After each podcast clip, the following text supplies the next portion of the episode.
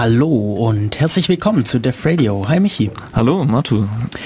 Heute ist wieder einmal Zeit für Def Radio und wir fangen an wie üblich mit den News. Also genau. Nicht immer News, aber heute haben wir wieder News. Und zwar News aus eigener Erfahrung diesmal, aus erster Hand. News aus erster Hand. Ja. Michi, du warst die letzten Tage unterwegs. Wo warst du unterwegs? Ich war in Bonn bei den Informatiktagen der Gesellschaft für Informatik. Was sind die Informatiktage?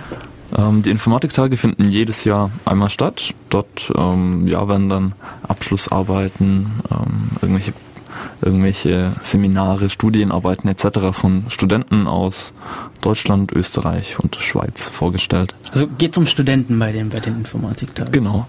Okay. Und es gibt auch noch so einen Informatik-Cup, der dort immer ist. Da werden dann, also es werden im Vorfeld irgendwelche Probleme gestellt und Studenten lösen die dann auf irgendwelche cleveren Arten und Weisen und stellen dort ihre Lösungen vor und bekommen dann auch noch Preise dafür und so.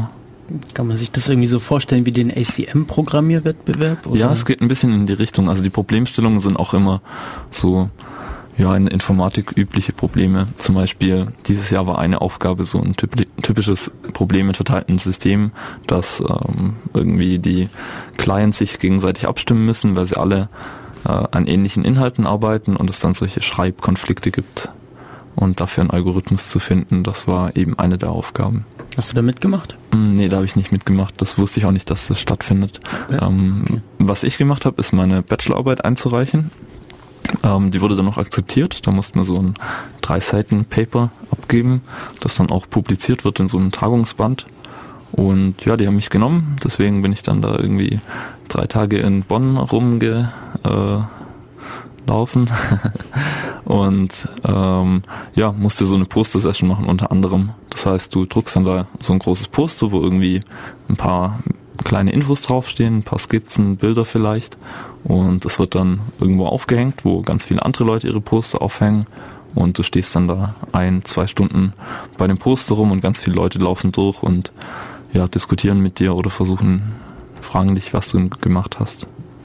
Ähm, du hast im Vorfeld gemeint, dass es irgendwie so eine, so eine Veranstaltung gab, wo, wo man Werbung für sein Poster machen kann. Ja, genau. Und äh, hast du überlegt, wie, wie könntest du Werbung für dein Poster mhm. machen? Wie ist denn das? Gab es da irgendwas besonders? Also gab es da jemanden, der dir besonders aufgefallen ist? Was haben die anderen Leute so? Wie haben die ihr Poster beworben? Gab es um, da ähm. irgendwas total Cooles ausgefallenes? Ja, also du spielst auf diesen Posterflash an. Da ist die Idee, dass also es gibt da halt einige Leute, die ihre Poster vorstellen und da jetzt jedem irgendwie fünf Minuten einzuräumen, um vor den, also in so einem großen Plenum, um den Leuten zu erzählen, was sie denn so gemacht haben, wäre halt zu viel. Deswegen haben die Leute sich überlegt, dass jeder halt exakt eine Minute bekommt. Und du konntest dann im Vorfeld eine Folie abgeben, die halt dann hinter dir angezeigt wird in dieser Minute. Und du hast dann halt eine Minute, um irgendwie den Leuten zu verklickern, um was es bei dir geht. Und, oder die halt so anzuheizen, dass sie nachher unbedingt bei dir vorbeischauen wollen. Ähm, ja, gab ein paar ganz interessante Sachen. Unter anderem haben ein paar Leute vergessen, überhaupt was einzureichen, äh, was die Veranstalter dann aber nicht davon abgehalten hat, eine Folie rauszusuchen, was ich sehr lustig fand. da waren dann immer total abgefahrene Sachen drauf. Irgendwelche, ja, lustigen Bilder, die halt, ja, hat dann immer zu, sehr, zu Belustigung geführt. Ähm, zum Beispiel so der Humor von Simpsons, der irgendwie auf dem Sofa rumliegt äh, oder sowas, so total random. Das irgendwie zu den Arbeiten gepasst? nee, überhaupt nicht. was, was, hast du was eingereicht gehabt? Ähm, ja, ich hatte ein Post eingereicht, das äh, oder halt so eine Folie eingereicht, die aber sehr minimalistisch war, waren eigentlich nur vier, fünf Icons drauf, äh, die so die Aspekte meiner Arbeit hm. beleuchtet haben. Also bei mir ging es eben um die ja, Design und Implementierung von so einem Netzwerklabor in den verteilten Systemen und auf dem der ja, Folie. Ja, ja, ja, Auf der Folie waren dann einfach Icons mit äh, den verschiedenen Aspekten und ich habe da ein bisschen was dazu gesagt. Okay. Also so ganz klassisch. Gab es jemanden, der irgendwas mhm. total Ausgefallenes gemacht hat? Ähm, ja, also einer hat zum Beispiel ein Bild von einem, also einfach nur ein Foto von einem Faultier drauf gehabt. Dann dachte ich erst, er hätte seine Folie vergessen und das wäre also was gewesen, was die Veranstalter für ihn rausgesucht haben. Aber er hat tatsächlich dieses Faultier selber eingereicht. Dann hat dann gemeint, ja, ähm, er sei eigentlich ein ziemlich fauler Hund. Und sein Professor hat ihn aber genötigt, als Masterarbeit ein Echtzeitbetriebssystem zu überarbeiten oder sogar selber aufzusetzen. Ähm, und wenn jemand wissen möchte, wie Faultiere sowas machen, dann soll er bei ihm vorbeikommen. Ja, das ist schon ziemlich cool. Ja, das war nice. Ja. Ähm, ansonsten finde ich, haben die Leute eigentlich am meisten Eindruck gemacht, die gut reden konnten. Also die da hochgegangen sind und einfach was ja, wo du gemerkt hast, dass es denen jetzt wichtig ist, da oben zu stehen und die auch mhm. nicht irgendwie gestottert haben oder planlos gewirkt haben, sondern die frei geredet haben. Sowas hat mich eigentlich am meisten angesprochen. Wir hatten uns ja im Vorfeld überlegt, was könnte man denn so äh, Cooles machen, zum mhm. Beispiel hochgehen und die Minute lang nichts sagen. Ja, das wäre ziemlich nice. Oder die Minuten lang einfach nur bla bla bla bla bla bla bla bla zu sagen. Das hätte einen auch sehr abgehoben, ja. ja. Es gab noch einen Österreicher, der auch total cool drauf war. Der hat dann irgendwie gemeint, wer ähm, erfahren möchte, was es mit der österreichischen Gemütlichkeit auf sich hat, der soll bei ihm vorbeikommen.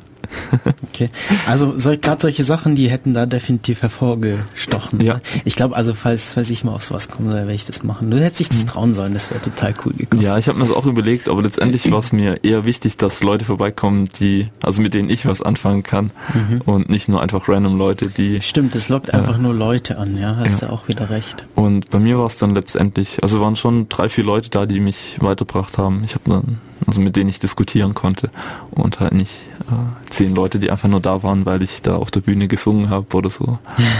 Stimmt, singen, das war auch noch so eine Idee. Ja, worum ging denn deine Arbeit? Was, was äh, hast du denn da gemacht? In dein, das war deine Bachelorarbeit, die du da eingereicht hattest? Genau, die Bachelorarbeit. Also letztendlich, was die Idee ist, ähm, im Studenten im Rahmen von einem Praktikum oder einer vorlesungsbegleitenden Veranstaltung äh, zu ermöglichen, ähm, das Internet in klein nachzubauen in einem Raum.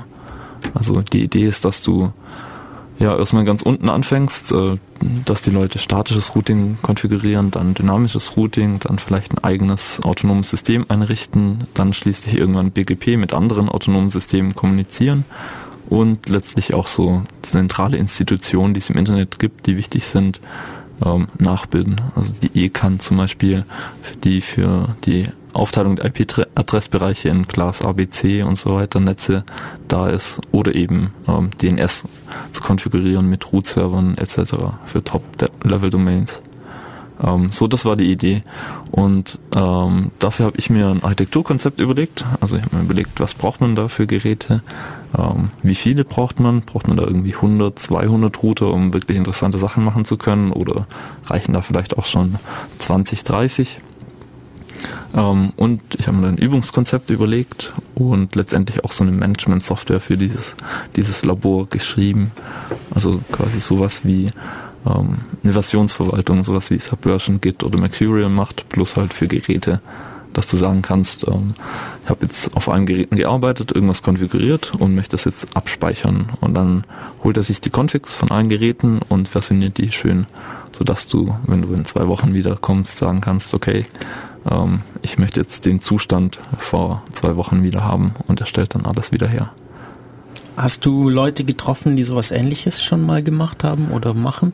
Mm, also ich habe mit ein paar Leuten geredet bei dieser Poster-Session, die ähm, Rechnernetze Praktiken an ihrer Uni oder FH durchgeführt haben, die ein bisschen in die Richtung gehen. Allerdings waren das immer ähm, Projekte, wo nicht auf, aufeinander aufbauend waren, nicht konsekutiv aufbauend, sondern wo die Studierenden dann halt alle zwei Wochen irgendwas komplett Neues gemacht haben, mhm. was aber nicht auf dem vor zwei Wochen aufgesetzt hat. Ähm, genau.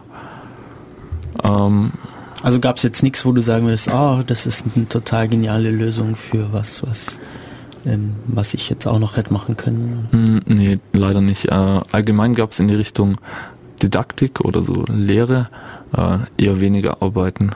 Ähm, ja. Ähm, Gut, das ist in der Informatik ja sowieso eher selten. Das ist, glaube ich, ja. bei den Psychologen und ja, ja, häufiger.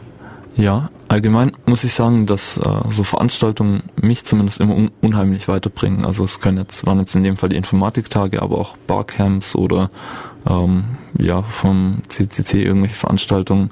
Es bringt einen un einfach unheimlich weiter, da mal zwei, drei Tage mit Leuten zu verbringen, die in, ja, in der gleichen Richtung drin hängen und mit denen zu diskutieren und vor allem neue Eindrücke zu sammeln. Du was gab es denn für andere ähm, Arbeiten noch? Du hast mir, du hast mir mhm. schon verraten gehabt, dass du jetzt ähm, einige Sachen doch ein bisschen enttäuschend fandest, während andere ziemlich gut waren.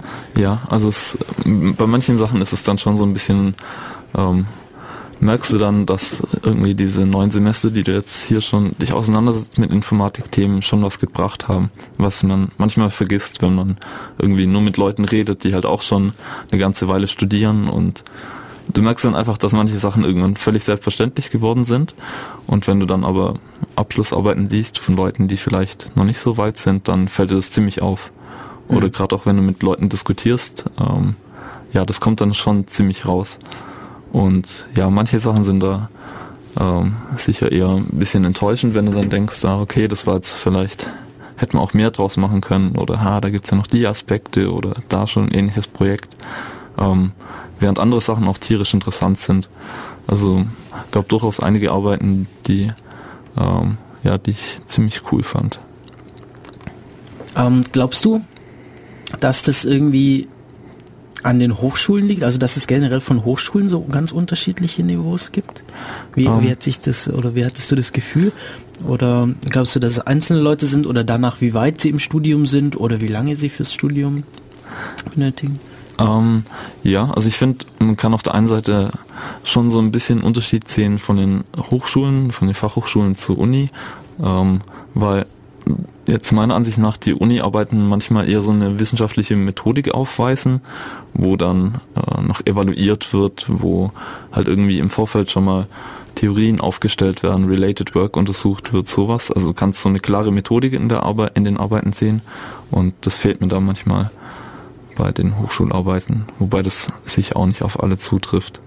Ähm, ja, was die Unis angeht, war ich von der Uni Fernhagen äh, ziemlich überrascht. Also nee, von der Uni Hagen, eine Fernuni, war ich ziemlich überrascht, ähm, weil da echt ähm, ja, deut also sehr anspruchsvolle Sachen dabei waren.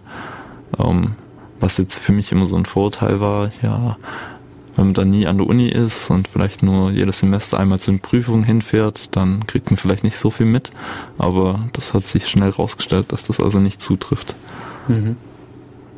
Ähm, ansonsten war ich von der AWTH Aachen ziemlich angetan. Da waren ein paar Leute da, die ziemlich coole Projekte hatten.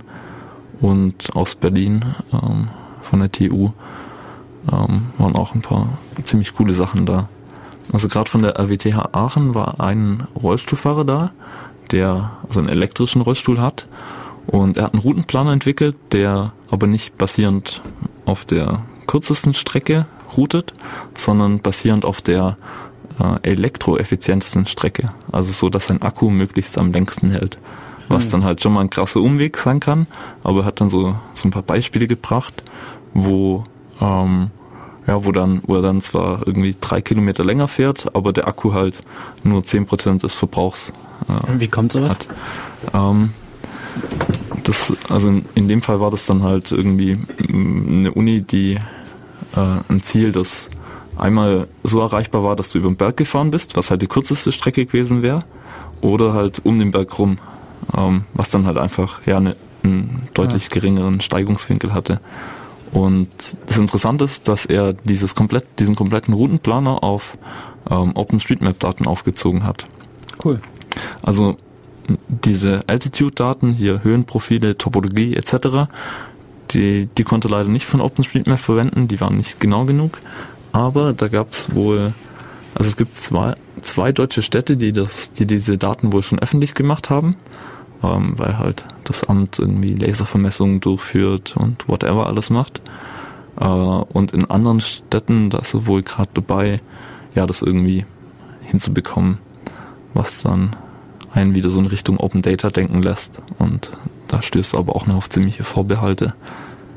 Und ja, also Open Data ist wieder gutes Thema. Das war nämlich auch der Hauptvortrag auf den Informatiktagen, was mich ziemlich überrascht hat, weil ähm, ja wir, wir in Ulm hier haben vor zwei, drei Jahren sowas eine Hochschulgruppe gegründet, die da recht viel macht. Data Love nennt sich die, ulmapi.de, ähm, wo wir ziemlich aktiv sind hier in der Zeit. Und deswegen hat mich das besonders gefreut, dass da dieser Hauptvortrag zu Open Data war. Ja, und ähm, genau in in diesem Fall von dem Rollstuhlfahrer ist mir das halt, wird es halt immer mal wieder klar, dass dieser junge Mann da halt eine saukoole Anwendung hat, die Leute in seiner Situation unheimlich weiterbringt, weil es für ihn halt ein viel höherer Freiheitsgrad ist, wenn er ähm, ja länger unterwegs sein kann, ohne jetzt, äh, sich überlegen zu müssen, dass irgendwann der Akku für seinen Rollstuhl ähm, auf der Straße irgendwann ausgeht, sondern er das halt genau abschätzen kann. Und ähm, ja, also ich, ich sehe in dem Fall auch keine Probleme, wieso diese Geodaten für Höhenprofile, Topologien etc. von den, von den Städten nicht einfach herausgeben werden könnten. Weil es sind Daten, die letztendlich auch wieder öffentlich erfasst wurden von irgendwelchen öffentlichen Institutionen durch irgendwelche Steuergelder, die jetzt auch nicht irgendwie personenbezogene Daten sind. Also es gibt keine Datenschutzprobleme. Und ähm, ja, insofern eigentlich nur Vorteile, dass eben Anwendungen daraus entstehen, wie die von dem jungen Mann, ein elektroeffizienter Routenplaner für äh, körperlich Behinderte. Hast du sonst noch irgendwelche coolen Open Data Projekte kennengelernt, wenn du sie gesagt hast, der Hauptvortrag so? Ähm, ja, also dieser Hauptvortrag war von der Professor, Professorin Ina Schieferdecker von der äh, FU Berlin, die da in Berlin ziemlich aktiv ist. Da gab es in letzter Zeit einiges mit govdata.de, dieses Datenportal von Deutschland, was jetzt in der Beta-Version online ist. Und die war da auch ziemlich beteiligt und hat dann in ihrem Hauptvortrag auch einige ja, Projekte aus Berlin vorgestellt, die ähm, eben diese Open Data Bestrebungen dort betreffen und da waren schon durchaus sehr, sehr coole Sachen dabei. Also ein Ding war zum Beispiel so eine Website, wo Leute hingegangen sind und geschaut haben, wie die durchschnittliche Wartezeit bei verschiedenen Ämtern ist. Also Arbeitsamt, Finanzamt etc. Und ähm, das dann auf einer Website zusammengefasst haben. Und wenn du jetzt irgendwie aufs Arbeitsamt musst oder so, oder das Finanzamt, whatever, dann kannst du da auf die Website gehen und sagst, ja, ich bin hier jetzt in was weiß ich, Berlin-Wedding und möchte äh, auf ein Finanzamt, wo ich halt den kürzesten kürzeste Wartezeit habe und er sagte dann, ah okay, schau mal, das, da ist zwar 200 Meter eins um die Ecke, aber da musst du mindestens zwei Stunden warten, deswegen nimmst du lieber die S-Bahn und fährst nochmal 10 Minuten und kommst dann gleich dran. Das ist praktisch ein Routenplaner auch wieder, aber diesmal mit Wartezeiten. Das könnte man noch bestimmt für andere so Sachen auch noch einbauen. Ja. Vor allem, dass man andere Sachen auch noch optimiert. Ja, wir haben Ich überlege mir auch immer. Ich überlege mir mal, ja, zu welchem Subway gehe ich jetzt? Welcher hat gerade die Cookies, die ich habe? Ja, stimmt, ja. Das, ja. Ja, da gibt es schon, schon so einige Sachen, wo man ab und zu warten muss, wo man das drauf anwenden könnte. Finde ich eine sehr coole Idee. Und da gab es noch ein paar andere Projekte, die sich auch unheimlich sinnvoll angehört haben. Zum Beispiel so ein äh, Verschattungssimulator für Windräder, sodass wenn, wenn du jetzt mitkriegst, aha, hier 200 Meter von meinem Haus wird ein Windrad gebaut, dann ja, kann er dir die Verschattung anzeigen, simulieren und sagen halt, und du siehst dann halt, okay, äh, im Sommer bin ich halt äh, acht Stunden am Tag im Schatten oder sowas. Acht Stunden jetzt wahrscheinlich nicht, aber. ja, kommt drauf an, wenn du sowieso schon im Schatten bist. Ja, und also es gab in die, in die Richtung Open Data gibt es so verdammt viele tierisch interessante Projekte. Ähm, es, ja, zum Beispiel ein so ein anderes Ding war eine Infografik oder so ein Simulator, der dir ähm, für diesen neuen Flughafen in Berlin, neuen Flughafen, ja, ähm, anzeigt, wie die Lärmspur über die Stadt ist. Also wo am meisten Lärm ist, quasi so eine Heatmap. Ja, sowas ist nur sinnvoll und aus öffentlichen Daten halt recht einfach zu machen. Cool. Cool, cool, cool. Das war ja eine, ähm, eine Frau, die den Hauptvortrag mhm. gehalten hat. Wie war es sonst da mit äh, Frauen? Weil in der Informatik ist ja, ja, uns fehlen ja Frauen.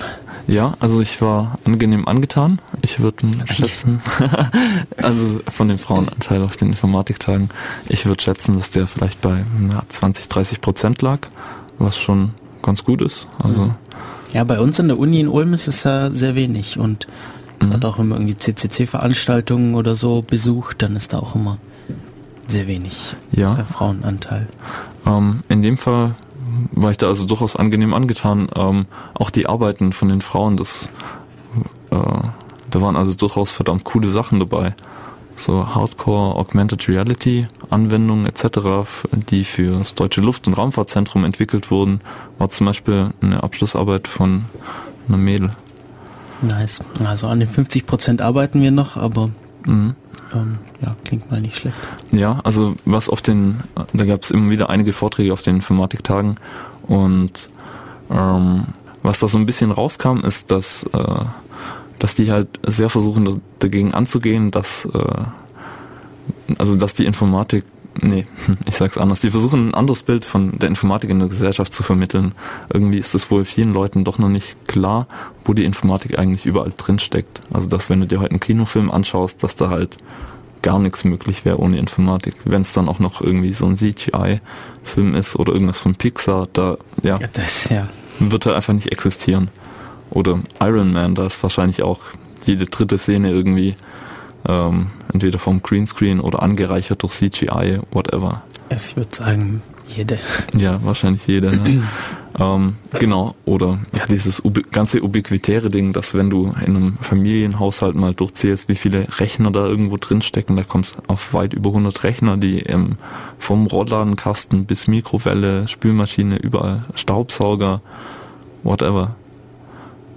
Ich, ähm, ich habe auch einen Workshop dort mitgemacht von einer Firma ähm, von einem Werkzeughersteller und ich fand ganz interessant, dass die dazu übergehen, in ihre Werkzeuge ähm, Computer einzubauen, die Statistiken erfassen. Hm. Weil, also wenn die... Was für Werkzeuge? Mh, mm, Bohrer etc. Aber okay. halt so, so krass, also für einen Hoch- und Tiefbau schon, also nicht so Do-it-yourself-Dinger, sondern so richtig, ja. ja professional. Ähm, und da lohnt sich das wohl richtig, solche Statistiken zu erfassen, weil du dann sagen kannst, okay, diese Baumaschine ist jetzt ähm, ständig am Limit, ähm, deswegen lohnt sich für euch hier diese zu verwenden, die hat einen besseren Strom Stromverbrauch und passt viel besser auf eure Anforderungen. Ah, und das, äh, die Statistiken okay. werden wohl auch online, also geuploadet, dass du dann quasi siehst, wie oft der Hammer irgendwo aufgeschlagen hat, mit welcher Kraft und so. Äh, ja, das erinnert mich irgendwie an den intelligenten Stromzähler. ja, ja, Der, Smart Metering oder äh, genau. da gab es auch einiges dazu. Mhm. Was ja, was ja ziemliche Datenschutzprobleme und Privacy-Probleme. Ja, also Smart Metering ist diese Idee, dass der Stromzähler auch per WLAN ausgelesen werden mhm. kann. Beziehungsweise, dass der sich, äh, dass er an, an, ans Internet angeschlossen ist und das alles per Internet an den Betreiber mhm. beziehungsweise an irgendein so Portal schickt. Ist halt und du das dann, also siehst dann, du liest dann deinen Stromzähler nicht mehr im Keller ab, sondern auf der Website von denen. Ja, es hat eine riesige Kostenersparnis, wenn da ähm, keiner mehr bei dir, bei dir vorbeikommen muss und in der ganzen Straße an allen Häusern klingen muss. Ja, wobei das beim Strom ja eh nicht mehr gemacht wird. Ah, okay. Da schickst du eine Postkarte mit der mit der Zahl, die trägst du ein und schickst sie, oder? Also so kenne ich das zumindest. Okay. Wusste ich nicht, dass es nicht mehr so gemacht wird. Weiß nicht, also bei, bei uns in der Wohnung kam, glaube ich, noch nie jemand vorbei. Nee, da kam noch nie jemand vorbei. Aber da bin ich mir Ja, kann auch an anderen Sachen liegen. Nee, ich glaube, wir schicken da einfach den Strom auf okay. so eine Karte da irgendwie an den Betreiber. Nee, andere, ich glaube, Gas oder so, da kommen, glaube ich, immer noch Leute. Das weiß ich nicht, ich habe kein Gas. Okay. Ich glaube, da kommen Leute vorbei. Und hm. Naja, wie auch immer. Also, ich wollte noch zu diesem Workshop sagen, es gab halt für ja, die ganzen Teilnehmer im Vorfeld die Möglichkeit, sich für einen Workshop anzumelden von ähm, meistens irgendwelchen Firmen, die dann halt ja ähm, irgendwas, irgendwelche Inhalte vermitteln oder Sachen, die für sie halt relevant sind, also schon fachliche Inhalte Richtung Cloud Computing zum Beispiel oder Projektmanagement, was sie da so einsetzen und dann so eine Scrum-Einführung geben oder sowas. Und ich habe mir halt ganz bewusst diesen einen Workshop rausgesucht, wo halt keine nichts von Enterprise-Gedöns mhm. drin stand oder SAP oder ähm, firmeninternes Framework oder halt solche krass kommerzialisierten Sachen. Ähm, und dann saß ich, saß ich da in diesem Workshop, der Mensch davon hat sich vorgestellt und sein zweiter Satz war halt so sinngemäß, so, ihr wisst alle, was SAP ist, oder? Und ich saß so da, no! ja, bin ein riesen SAP-Fan. Ja. Okay. Hm, alle unsere.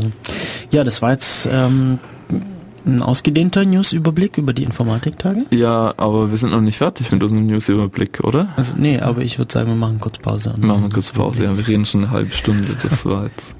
Bis gleich.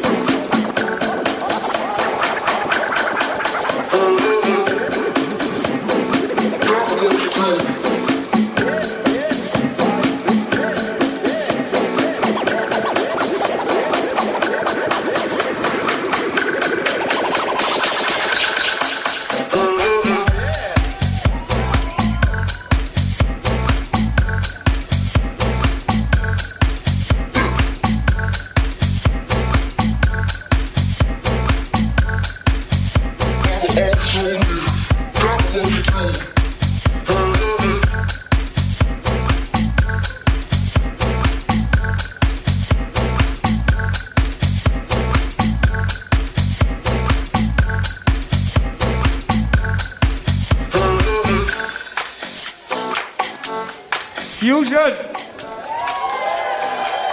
Gute Neuigkeiten. Es gibt Freibier. Ja. So, willkommen zurück zu Def Radio. Wir haben keine Ahnung, wo die Musik gerade herkam. Überhaupt keine. Wir haben gesucht, aber finden es nicht. Weil mein, mein Player hier lief zwar, aber der hat irgendwann aufgehört und die Musik ging einfach weiter. Whatever. Ähm, es ist halt, es hängt halt auch nichts anderes dran am Radio Jetzt hier. testen wir das mal, ob da immer noch was läuft. Ja, da ist immer noch Musik. Was passiert, wenn ich jetzt den Stecker rausziehe? Dann ist aus. Das kommt also von meinem Laptop. ähm, Ja, Interessant. diese Technologie, die macht einfach, was sie will. Unglaublich. was sie will. Ich starte mal meinen Rechner neu. Hier. Ich starte mal meinen Computer neu, weil das macht mir ein bisschen Sorgen, dass hier einfach Musik läuft, während die Software eigentlich aus ist. Und so lange machen wir weiter mit dem News. Und zwar am Freitagabend, beziehungsweise am Freitag, ähm, Abend kann man nicht so genau sagen, ähm, hat, auf jeden Fall hat der ICTF stattgefunden. Der ICTF, der International Capture the Flag Contest, ausgetragen von der, von der äh, University of Santa Barbara in Kalifornien. Und beim ICTF geht es darum zu hacken. Eigentlich. Also es sind universitäre Teams, also es dürfen nur ja, akademische Teams teilnehmen von Universitäten. Muss ein Prof dahinter stehen oder zumindest ein Mitarbeiter eines Instituts. Nee, doch, ich glaube ein Prof sogar. Und Capture the Flag, ja, das ist so, wir haben schon, wir haben schon Sendungen drüber gemacht. Wir haben, glaube ich, sogar eigene Sendungen über die bisherigen Capture the Flag Contests gemacht. Da geht es darum, ursprünglich ging es darum, dass man Teams hat und die Teams haben IT-Systeme, Rechnersysteme, müssen sich selber verteidigen vor Angriffen und die anderen angre angreifen und da sogenannte Flags klauen. Flags sind typischerweise so irgendwie so ähm, Zufallszahlen von einer bestimmten Länge, äh, damit man eben nachweisen kann, dass man so ein Flag hat. Genau, und ähm, beim ICTF hat sich das aber ganz oft geändert in den letzten Jahren, wie das Spielprinzip ist. Die haben sich da jedes Jahr was Neues ausgedacht und das ist immer ziemlich spannend. Und dieses Jahr bei uns, also nach unserer Zeit ging das 16 Uhr bis Mitternacht, wobei wir da eine Stunde Verspätung hatten, bis es angefangen hat, wegen technischer Probleme. Äh, ging dann von... Von den Veranstaltern? Genau, da gibt's eigentlich immer, gibt's eigentlich immer irgendwas. Das war, glaube ich, letztes Jahr auch schon es so. Es ist immer so. Es gab, glaube noch keinen ICTF, bei dem es keine Verspätung gab. Mhm. Naja, ähm, genau, es ging, das Thema dieses Jahr war, du bist ein Land und hast kritische Infrastruktur. Stromversorgung, Wasserversorgung, mhm. ähm, Flughäfen, ein Zugsystem und so weiter und so fort. Ähm, das Thema war also so ein bisschen Industrial Control Networks. Also du hast, du kannst diese, du konntest diese ganzen Infrastruktur steuern übers Internet und gehostet wurde das aber diesmal alles von, von den Veranstaltern. Das war auch okay. eine Neuigkeit. Bisher war das immer so, du hast ein Image bekommen und musstest es bei dir auf deinen Servern deployen und musstest dann diese Dienste selber hosten. Jetzt wurde das aber von den Veranstaltern gehostet und du hast einen Root-Zugriff auf diese Server bekommen. Genau, und was du dann gemacht hast, du musstest Exploits in diesen, oder ja, Schwachstellen in diesen, in diesen Diensten finden die bei dir nach Möglichkeit fixen und bei äh, und dann konntest du das aber auch exploiten und diese Exploits an so eine Firma verkaufen sozusagen. Das gab dann, das gab dann Siegpunkte und die hat dann die anderen Teams mit diesen Exploits angegriffen. Du durftest nicht direkt andere Teams angreifen. Das ist verboten gewesen dieses Mal. Beim letzten Mal ging das, beim vorletzten Mal ging es wieder nicht. Es ändert sich immer wieder mal. Ähm, genau, und die, diese, diese die Organisatoren haben dann die anderen Teams mit deinen Exploits angegriffen. Hm. Mm, es hört sich ziemlich strange an, dass dieses Mal alles von den Organisatoren gehostet wurde. Hattet ihr dann irgendwie ein Image von dem, was die gehostet haben, oder musstet ihr das erst alles hier per SCP rüber kopieren? Genau, das war das war das Interessante dran. Wir wussten vorher nicht, wie das Zeug aussieht. Wir haben zum Zeitpunkt null, also zum Startzeitpunkt des Wettbewerbs, haben wir das Passwort für den SSH-Key bekommen. Mhm. Und ab dem Zeitpunkt hatten wir Zugriff auf diesen Server. Und davor wussten wir nichts davon. Ja, was es dann war, war, ähm, wir hatten Root-Zugriff und einen Benutzerzugriff. Gut, sobald du Root-Zugriff hast, kannst du ja alles anlegen. Mhm. Mhm. Was drauf war, waren diese ganzen Dienste als User angelegt und das waren alles Python-Skripte. Na, nicht ganz alles, fast alles. Die meisten davon waren Python-Skripte. Zu manchen hattest du den Quelltext, andere waren nur kompilierte Python-Dateien und der Quelltext war entfernt worden. Ähm, ein paar Executables gab es, ein oder zwei. Mhm. Genau, die dann bloß im Binärcode da waren. Ja, waren Linuxe. Ähm, ja, und dann ging es darum herauszufinden, was erstmal zu verstehen, was machen diese Dienste überhaupt. Das war eigentlich so das Schwierigste, weil das doch schon interessant geschrieben war. Ich habe zum Beispiel an einem gearbeitet, das irgendwie Pestizide kontrolliert von irgendwie so Agraranbauzeugs. Und das zu lesen war furchtbar, weil das war irgendwie so ein Modbus-Protokoll angepasst. Was ist Modbus? Es ist so, so, so so ein ähm, Busprotokoll, es ist so ein Bus, der, der in Industrial Control Networks vorkommt, mhm. in Autos auch. Und ähm, eigentlich ganz einfache Sache. Das war irgendwie so angepasst, dass sie RC4 Stromschiffe verwendet, die mhm. ja nicht schlecht ist. Mm, und dann aber diese Implementierung zu lesen, die war halt so obfuscated, so dass irgendwie mhm. Variablen waren nur einstellig und mehrfach belegt und ganz viel mit Scopes gearbeitet. Das war furchtbar zu lesen. Ähm, genau, man muss das Zeug erstmal verstehen und dann verstehen, was es tut. Schauen, wie man jetzt an diese Flags kommt von anderen Teams, Exploits dafür schreiben. Ja, wir waren ähm, wir, wir, haben einiges hinbekommen. Wir sind zwar am Ende nur im Mittelfeld gelandet, also es gab um die 100 Teams. Ich glaube zum Schluss waren 98 übrig. 99 hatten angefangen. Ja, irgendwie ist eins rausgeflogen in der Zeit, keine Ahnung, was da passiert ist. Vielleicht war es auch nur Fehler in der Anzeige, wie auch immer. Äh, ja, wir waren so in der Mitte, um die 50 rum, glaube ich. Ich glaube Platz Mhm. 51. Bin mir nicht sicher, ob wir ganz zum Schluss immer noch diesen Platz hatten. Ähm, war aber auf jeden Fall sehr interessant. Also wir haben ein paar Sachen gefunden. Nicht so wie letztes Jahr, da haben wir nicht viel geschafft. Also wir waren letztes Jahr, da waren wir, oder vor zwei Jahren war das, der war verspätet. Der hätte eigentlich schon im Dezember stattfinden sollen, der ICTF. Er hat jetzt ein paar Monate Verspätung gehabt. Und der ICTF davor, da haben wir, da gab es noch ein anderes Konzept, da hatte man Side-Challenges, um Geld zu verdienen. Das waren einfach so Aufgaben, so Spiele, so, so Knobelsachen, Rätsel, wie auch immer, alles Mögliche. Damit hat man Geld verdient und dann gab es so Hauptaufgaben, mit dem konnte man dieses Geld waschen und in Siegpunkte umwandeln. Und wir hatten Geld wie Heu, wir waren, glaube das reichste Team, aber wir haben es nicht geschafft, Siegpunkte zu kriegen, weil wir einfach diese Hauptchallenges nicht hinbekommen haben. Mhm. Ja, Und- da war ich auch dabei, das war diesmal Furchtbar. diesmal, diesmal gab es nur die Hauptchallenge. okay. Ähm, war aber besser zu machen als beim letzten Mal. Gut, andererseits, es haben diesmal mehr Leute dran gearbeitet, also vielleicht lag es auch daran. Mhm. Vielleicht auch Glück, wie auch immer. Auf jeden Fall haben wir einiges hinbekommen. Ähm, ja, war ganz lustig. Ziemlich viel, ziemlich Python-lastig diesmal. Sehr, sehr, sehr Python-lastig. Also eigentlich war fast alles in Python. Mm, Was war dann das erste, was ihr gemacht habt, als ihr Zugriff hattet?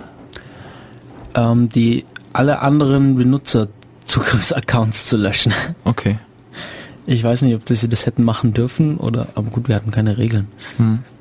Mm, Ja, es hat dann ganz gut weiter funktioniert. Also wir haben erstmal alle, Root- alle SSH-Keys gelöscht, die da sonst als autorisiert drin eingetragen waren, außer unseren.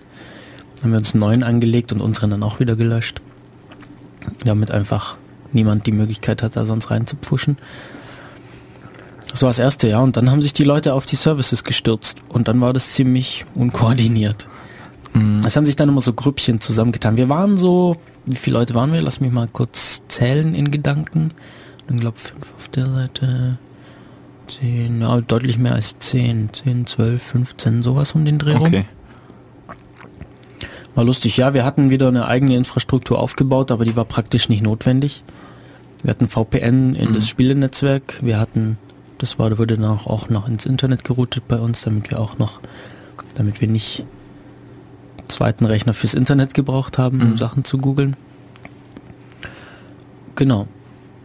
Mm, Okay. Und es haben sich dann immer so Grüppchen zusammengetan, die an irgendwas Speziellem gerade gearbeitet haben. Also am Anfang hat sich einfach jeder auf irgendwas gestürzt und dann hat sich so ein bisschen rauskristallisiert, so ja, macht gerade das und dann ruft man halt mal so ein bisschen rum, weil man sich aufregt, wie auch immer, dann kommt jemand vorbei, der helfen kann oder dann kam man auf Ideen, das war ganz cool. Wie habt ihr euch koordiniert? Hattet ihr ein Whiteboard oder digital? Ja, wir haben im Whiteboard mehrere Beamer, wobei das diesmal recht rudimentär war. Das war die letzten Male war das alles immer noch ein bisschen koordinierter. Also was wir eigentlich immer haben, ich kann mal, kann mal so ein bisschen erzählen. Auf jeden Fall das Whiteboard ist sehr wichtig. Da stehen auf, Mhm. vor allem die ganzen IPs drauf, die man braucht, beziehungsweise Links, ähm, Benutzernamen und Passwörter, falls man sowas braucht, die für das Team gelten. Ähm, genau, das ist sehr praktisch. Beim Beamer natürlich, einen großen Beamer äh, mit Informationen, die wir halt gerade gebraucht hatten. Meistens war das der IRC-Chat vom ICTF. Der ist sehr praktisch, weil da kriegt man mal mit, wenn irgendwas, irgendwelche. Da sind dann alle Teams drin. Da ist, kann reinkommen, wer will. Mhm. Insbesondere ist da halt auch die Organisation mit drin. Und ja, es waren immer so zwischen 200 und 400 Leuten in dem Chat. Also ordentlich was los. Da kriegst du auf jeden Fall. Was man auch machen konnte, war, man, diese Exploits, die man geschrieben hat, die mussten in so einem, in, die müssten in einer bestimmten Art und Weise eine Python-Klasse implementieren. Und ähm, wenn man das gemacht hat und es eingereicht hat, dann hat das ein paar Minuten gedauert und dann hast du Bescheid bekommen, ob es funktioniert hat oder nicht. Aber mehr Info halt nicht. Mhm. Und wir hatten einen, der hat einfach nie funktioniert, nie, nie, nie. Und dann, man konnte halt in dem Chat halt auch fragen, ja, hallo, liebe Admins, gebt mir mal Info zur äh, Exploit-Nummer sowieso. Und dann haben die einem den Traceback gegeben und da haben wir dann ziemlich schnell unser Problem gesehen. Ähm, also sowas, für sowas hat man den Chat benutzt. Ja, und dann hatten wir noch zwei weitere Beamer mit äh, Informationen über den Wettbewerb. Also Scoreboard wurde da angezeigt. Und dann gab es noch so ein Dashboard für jedes Team, das angezeigt hat, ja, wie man gerade so, wie man gerade so steht. Also welche, welche unserer Services laufen gerade, beziehungsweise welche funktionieren irgendwie nicht mehr aus irgendwelchen Gründen.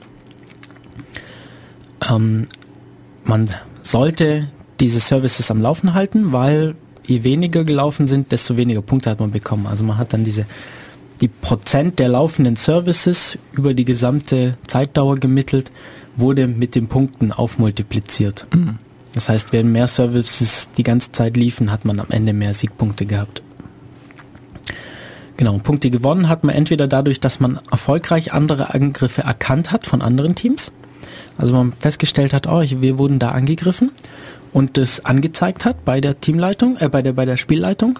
Dann hat man dafür Verteidigungspunkte bekommen. Und wenn Exploits, die man eingeschickt hat, wenn die es geschafft haben, Flags zu extrahieren, dann hat man dafür Angriffspunkte bekommen. Mhm. Genau.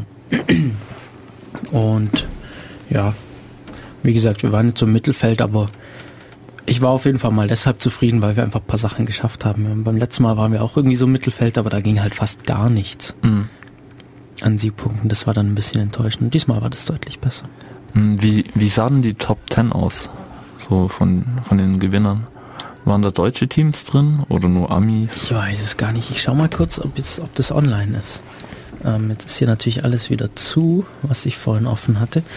Hm, genau, ich, ich warte kurz, bis mein Browser hier lädt. Und dann können wir uns das gleich anschauen, ob da zufällig was online ist. Bin mir nicht sicher. Ja, also beim letzten Mal war es so, dass die Sieger dann zu DEFCON gefahren sind, nach Amerika, zu dieser großen Konferenz für ja, Sicherheit in IT-Systemen. Und die Bedingung dafür war aber, dass sie einen Bericht schreiben mussten, wie sie es geschafft haben zu gewinnen. Und der war dann letztendlich auch online war tierisch interessant. Die haben beim letzten ICTF dann auch so Sachen gemacht wie ähm, zu analysieren, wann es ähm, am geschicktesten ist anzugreifen und dann da dafür einen probabilistischen Algorithmus implementiert, der ihre Angriffszeitpunkte bestimmt hat. Ja, genau, da gab's, genau, da gab's ja irgendwie so, ja, das ist total ab. Also da gibt's, da, das ist wieder was, da denke ich mir jedes Mal beim ICTF, mein Gott, sind wir schlecht. Weil da gibt's halt wirklich so unglaublich gute Leute. Aber das war auch das einzige Team, das das gemacht hat und das war, ich glaube, aus Österreich oder aus der Schweiz waren das welche und die es war auch noch irgendeine mathematische äh, Fakultät oder irgendwas. Also es hat einfach gepasst. Und ich denke, es hängt auch davon ab, wie viele Leute mitmachen. Also zum Teil hat es da Teams, wo irgendwie 30, 40 Leute dann mitmachen. Ähm, ist natürlich was anderes. Insbesondere äh, hat es halt auch Teams, Matu, die ähm, ständig mitmachen bei solchen Contests. Ja, klar. Ja. Ähm, und der ICTF ist halt noch die Besonderheit, dass, dass es halt studentische Teams sind. Ja die nicht-studentischen Teams, da gibt es wirklich welche, die das wirklich exzessiv betreiben, wo man dann gar keine Chancen mehr hat. Und es gibt halt auch einige Ami-Teams, die von der DARPA gesponsert werden, etc. Da kann man sich dann auch vorstellen, äh, ja, dass die möglicherweise vielleicht nicht alleine da sitzen in ihrem Raum mit zwei Studenten. Ja, ist ein bisschen schade, die Website vom ICTF funktioniert. Das Einzige, was nicht geht, ist das Scoreboard. Mhm. Das heißt, wir können uns die Ergebnisse gerade nicht anschauen. Ja. Ähm, gibt's noch irgendwas? Wir können ja raten, wie die Top 10 sind. nee, können wir nicht. Es gab schon, also man hat schon Leute wieder, man hat schon Teams wiedererkannt. Okay. Ja, von den Amis sind glaube ich so zwei, drei, die eben von der DARPA gesponsert werden, immer dabei. Mhm. Und so, ich meine auch, dass immer zwei, drei deutsche ja, da gibt, es gibt gute deutsche Teams. Ja bin mir sicher, dass da wieder sowas aussah. Ich, aber ich, wie gesagt, wir ja. können leider nicht nachschauen. Ich habe auch während des Wettkampfs nicht drauf geachtet. Hm. Ja. Und danach, gut, das war, wir waren dann um zwei fertig, dann wollten wir auch irgendwie abbauen und nach Hause. Da hat sich dann uns dann auch nicht so sehr um die Ergebnisse gekümmert. Ich denke, diese Woche wird noch ein Treffen vom, vom Ulmer Team stattfinden, wo wir das nochmal nachbesprechen. Hm, wie ist die Website, falls sich da Leute jetzt dafür interessieren? Ähm, ICTF2013.net. Und für die Ulm Security Sparrows, das Team aus Ulm, das, das teilgenommen hat? Ich glaube, die uss.informatik.uni-ulm.de. Also USS für Ulm Security Sparrows. Genau. Und dann .informatik.uni-ulm.de. Ja. cooler Wettbewerb. Ich freue mich schon auf den nächsten. Bin gespannt, wann der ist. Ob der dieses Jahr sogar noch mal einer kommt, ob sie es wieder im Dezember machen oder ob das jetzt dauerhaft auf März verlegt wird. Schauen wir mal. Ja, ich fand es jetzt ganz praktisch, weil jetzt hat man keine Vorlesungen und so. Andererseits ja. hat man wieder Prüfungen. Und, hm. ja, zu sagen, da hatten Leute, Leute hatten direkt vor dem ICTF noch ähm, noch noch noch noch IT-Security-Prüfungen in der Vorlesung. Sicherheit in der IT-System, die sind dann direkt aus der Prüfung zum ICTF gekommen. Ja, nein. okay. Ähm, jetzt ist mein Rechner ja wieder oben. Jetzt können wir mal gucken, ob das mit der Musik wieder funktioniert. Ähm, muss noch gucken, ob ich den USB-Stick wieder zum Mountain bringe. Oh je. Ah doch, da ist er. Ähm, was wir vorher gehört hatten, war Musik von Try It, falls es die war, die gespielt hat. Also da, wie gesagt, da bin ich mir noch nicht ganz so sicher. Ähm, ich meine aber schon. Und da davor, da davor hatten wir Musik von Fall Walk Run und zwar hieß die Off the Ground. Und jetzt muss ich hier nochmal kurz schauen, dass ich meinen USB-Stick gemountet kriege. Weil ich habe heute Morgen nach Musik gesucht, die wir spielen können. Ich habe mir gedacht, wir könnten mal wieder so ein bisschen Amanda Palmer spielen. Amanda Palmer hat einiges, was sie gemacht hatte, äh, unter Creative Commons Lizenz äh, veröffentlicht gehabt. Allerdings nicht alles. Und ihre Website ist aber komplett neu. Alte Links funktionieren auch nicht mehr. Das, ist, das ist ja, sowas ist immer. Das ist auch ein totaler, also für, von so so einem populären Künstler ist es einfach ein Fail von der Entwicklungsagentur. Ja, genau. Ich meine, das ist jetzt auch nicht so der Aufwand, da irgendwie die HT-Access-Datei anzupassen oder sonst irgendwie Verlinkungen ähm, aufrecht zu erhalten. Mein HTTP sieht für sowas ja lauter Statuscodes vor. Hier die komplette 3xx-Gruppe ist ja ähm, Weiterleitung. Hm. Ja, ja finde ich einen schweren Fail. Naja, jedenfalls stand auch nicht mehr dran, was für eine Lizenz die Dinge haben. Hm. Dachte ich zumindest. Weil ich wusste, dass manche, ich wusste, dass manchen Alben CC, also Creative Commons lizenziert sind und andere nicht. Und dann fand ich jetzt doof, weil ich jetzt nicht mehr rausfinden konnte, welche das waren. Aber ich habe dann letztendlich einen Hinweis auf der Website entdeckt, der am Mann auf dem Amanda Palmer schreibt, dass sie gerne alle Musik was sie, oder alles, was sie macht, so frei wie möglich macht und dass sie alle ihre Musik unter Creative Commons äh, Non-Commercial Share Alike und Attribution postet. Sprich, wenn ich, ich denke, ich habe das jetzt richtig verstanden, dass jetzt im Moment alles unter Creative Commons ist. Und deshalb spielen wir jetzt mein Lieblingslied von Amanda Palmer, nämlich äh, Vegemite, Vegemite, The Black Death. Falls es funktioniert. This is a this is a brand new song that I wrote really um, really recently, like less than less than a couple of weeks ago, while I was in Melbourne, and um, I hope you enjoy it.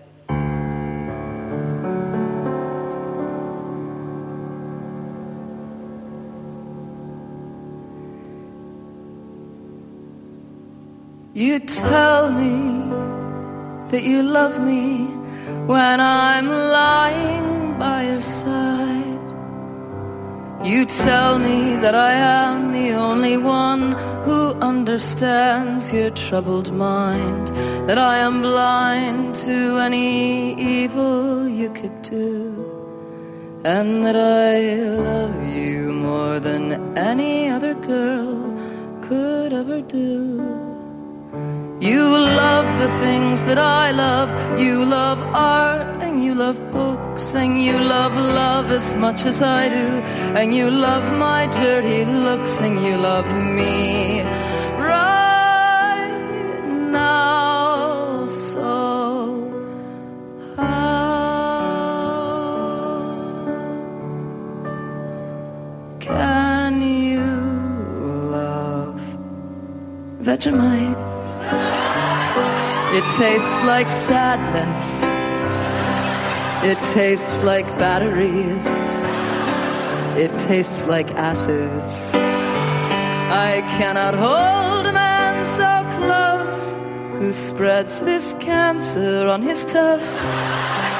It is the Vegemite my darling, or it's me. You have to make a fucking choice. I cannot sit with you at breakfast. The very smell of it obliterates my senses, and if that weren't bad enough, you also eat the shit for lunch, which means we can't spend any time together. What kind of relationship is that? The choice is yours. My heart is in your hands. Please wash your hands. You just ate Vegemite for lunch, you selfish bastard.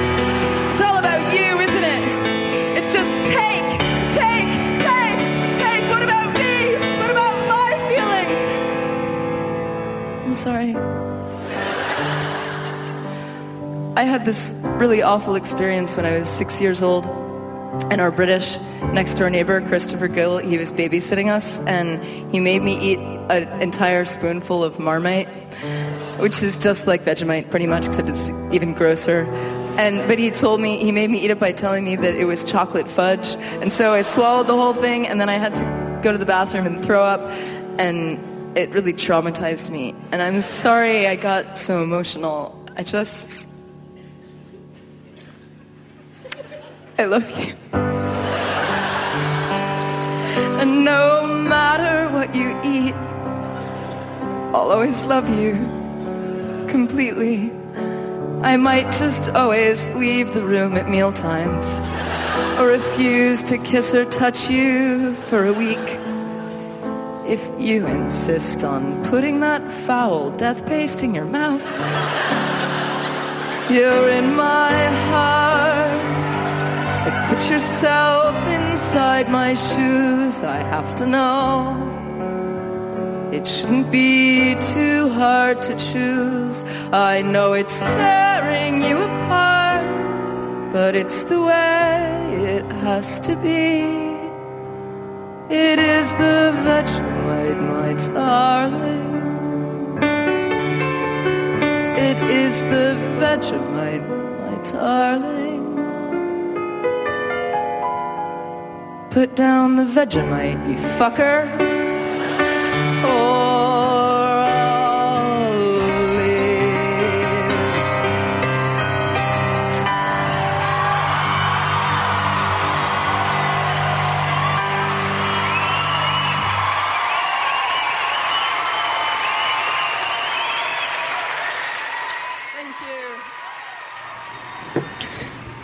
Der Vegemite-Song von Amanda Palmer. Ja, also es spiegelt ziemlich gut meine Meinung über Vegemite mi- wieder. Weiß nicht, Leute mögen das. Wenn ihr es nicht kennt, probiert's. Gibt es das in Deutschland überhaupt? Ich habe keine Ahnung. Ich hoffe nicht. Ich weiß es nicht. Ja, sie, ja. Magst du, kennst du es? Magst du es? Ja, ich habe es aber nur in England, Schottland äh, Hm. gefunden. Ich glaube, das ist auch nur so ein britisches, schottisches Ding. Ja. Ich Hm. finde es auch voll widerlich. Ah, gut, das ist nicht schön. Es schmeckt so wie, ich weiß nicht, Salzstängel, so ein bisschen, aber Flüssig. flüssig, ja. Aber ich mag Salzstängel. Ah, Ich weiß. Es ist so übelst, naja, salzig. Ist egal. Also man kann es mögen. Ich habe nichts dagegen, wenn Leute es mögen. Ich mag es nicht. Das ist schon Mhm. Deshalb mache ich das Lied. Ähm, ich habe die Sendung heute Geschichten über Whitespace genannt. Deswegen Wir haben jetzt schon eine Stunde News gemacht, aber Und deswegen werden wir jetzt ab sofort nichts mehr sagen. Nur noch White nur noch Space. Whitespace. Ja, das ist interessant. Nämlich hier auf der, ähm, auf der Wikipedia-Seite, die Be äh, Begriffsunterscheidung zu Whitespace, ist hier nämlich auch Whitespace in der Funktechnik, sind Funkfrequenzen, welche dem Rundfunk zugewiesen sind, aber lokal nicht genutzt werden. Also hören wir jetzt auf zu reden. Und nutzen den. Nee, machen wir nicht. Machen wir nicht. Whitespace sind noch mehr Sachen. Whitespace in der Typografie ist es einfach Raum, der, der weiß ist, also wenn man irgendwie jetzt so eine, so eine Seite, so eine Seite, die irgendwie bedruckt ist mit irgendwas, mal weiter weghält, so dass man nicht mehr lesen kann und erkennen kann, was drauf ist, dann sieht man irgendwie so zum Teil weiße Flächen, graue Flächen, wo Text ist, bunte Flächen, wo Bild ist, irgendwie sowas. Ja, der Weißraum. Und der Weißraum, Whitespace, der Teil, der eben weiß ist und, und ja, der, kann eben unterschiedlich ästhetisch angeordnet sein. So. Ja, bei schlecht, schlechten Schrift, ähm, Absatzoptimierungen, also wenn das Kerning schlecht gewählt ist, dann äh, sieht es ziemlich hässlich aus. Also wenn alte Microsoft Word-Versionen machen sowas zum Beispiel, dass sie immer nur auf eine Zeile optimieren und dann versuchen die Wörter im Blocksatz so anzuordnen, hm. dass es halt möglichst ästhetisch aussieht, was bei denen aber nicht funktioniert. Deswegen sieht es immer übelst hässlich aus, während LaTeX zum Beispiel einen kompletten Paragraphen immer optimiert. Ja, auf den sogar über hin. Seiten. Ja. Ja. Genau. Und dann gibt's noch äh, Whitespace in der ja, also in der Informatik, nämlich als, als die Whitespace-Zeichen, also Zeichen, die keine druckbaren Zeichen sind. Kann man das so sagen? Nein, eigentlich nicht. Eigentlich Zeichen, die Leerräume darstellen. Leerzeichen wäre so ein typisches Beispiel, Tabulatoren. Mhm. Ähm, es gibt ja aber auch verschiedene Arten von Leerzeichen. Es gibt breite, dünne Leerzeichen. Ja. Ähm, was gibt's noch? Zeilenumbrüche. Ja. Ja, und andere Steuerzeichen, die Zeichen, die eben jetzt nicht so druckbar sind, sondern irgendwie weiß sind, wenn man also nichts darstellt. So. Genau. Und aber das Whitespace, über das ich sprechen möchte, ist die Programmiersprache Whitespace. Gibt es nämlich auch als Programmiersprache. Und Whitespace ist eine esoterische Programmiersprache. Und vielleicht sollten wir uns vielleicht kurz nochmal anschauen, was sind esoterische Programmiersprachen? Wozu sind die überhaupt da? Und ja, esoterische Programmiersprachen sind immer so was bisschen komisches. Ein gutes Beispiel ist, glaube ich, Brainfuck oder das berühmteste Beispiel ist wahrscheinlich Brainfuck. Ähm, Brainfuck wird hier beschrieben als minimale. Mir ist gerade eingefallen, wo die Musik herkam vorher. Wo, wo kam die Musik her? Wir haben den Jingle auf Soundcloud abgespielt. So. Über meine Profilseite und ich nehme an, der hat dann dort irgendwie ähm, ja, wahrscheinlich andere Lieder, die ich irgendwie geliked hatte oder so, abgespielt. Ach so, weiter abgespielt. Äh, weiter abgespielt und deswegen kam dann nämlich dann dieses, dieser andere Remix. Aha. Wieso hat es dann nicht mit der Musik gestört, die wir sonst ge Vielleicht, hm. vielleicht, ah, vielleicht habe ich Alsa und kann nur ein Gerät oder ein Programm gleichzeitig auf die Soundkarte Jetzt schließt zugreifen. sich der ganze Kreis. oh mein Gott, ich dachte schon, ich bin verrückt geworden. Okay, die Musik vorhin war nicht von Tried. Müssen wir nachschauen. War trotzdem gute Musik. Oh mein Gott, ist das war das komisch. Zurück zum Thema. Äh, esoterische Programmiersprachen. Brainfuck ist eine esoterische Programmiersprache, die wahrscheinlich, also ich, ich höre immer am meisten von der, also am ehesten von der, wenn man von esoterischen Programmiersprachen ähm, ja, redet. Und Brainfuck, hier in der Beschreibung steht auch schon, ist für den ernsthaften Einsatz umständlich und ineffizient, aber gut geeignet, um Grundlagen der Computertechnik zu erlernen. Und da sieht man schon so ein bisschen, wohin esoterische Programmiersprachen gehen. Die wollen nämlich irgendwelche Konzepte aufzeigen. Entweder irgendwelche Pro Konzepte der Programmierung und bei Brainfuck ähm, ist es, ist es, ja, diese Zeigersache. Also da gibt's, Brainfuck besitzt nur acht Befehle. Und zwar sind es die Befehle Spitze Klammer zu, Spitze Klammer auf, plus, minus, Punkt, Komma, äh, eckige Klammer auf, eckige Klammer zu. Hm. Das war's. Ist also furchtbar zu lesen, aber was diese Befehle bedeuten, sind zum Beispiel Zeiger inkrementieren, Zeiger dekrementieren, Zellen inkrementieren, dekrementieren, ähm, Sprünge. Also es sind so diese Sachen, mit mit Zeigern umzugehen, ja? um dieses Konzept der Zeiger zu verdeutlichen. Und es ist eine Turing-vollständige Sprache. Das heißt, man kann prinzipiell alles damit schreiben. Genau. Genau. Es sieht furchtbar aus. Also hier so ein Hello World ist hier. Ich kann mal vorlesen, wie das Hello World ist. plus, plus, plus, plus, plus, plus, plus, plus, plus, plus, plus, eckige Klammer auf, spitze Klammer zu, plus, plus, plus, plus und so weiter. So geht's da weiter. Also es ist nicht lesbar, es ist furchtbar zu schreiben.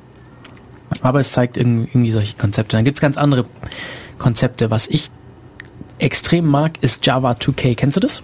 Mm, es klingelt, aber ich kann es gerade nicht einordnen. Java 2K ist eine wahrscheinlichkeitstheoretische Sprache und da wird jeder Befehl ah genau das war das nur mit einer bestimmten ja. Wahrscheinlichkeit ähm, ausgeführt.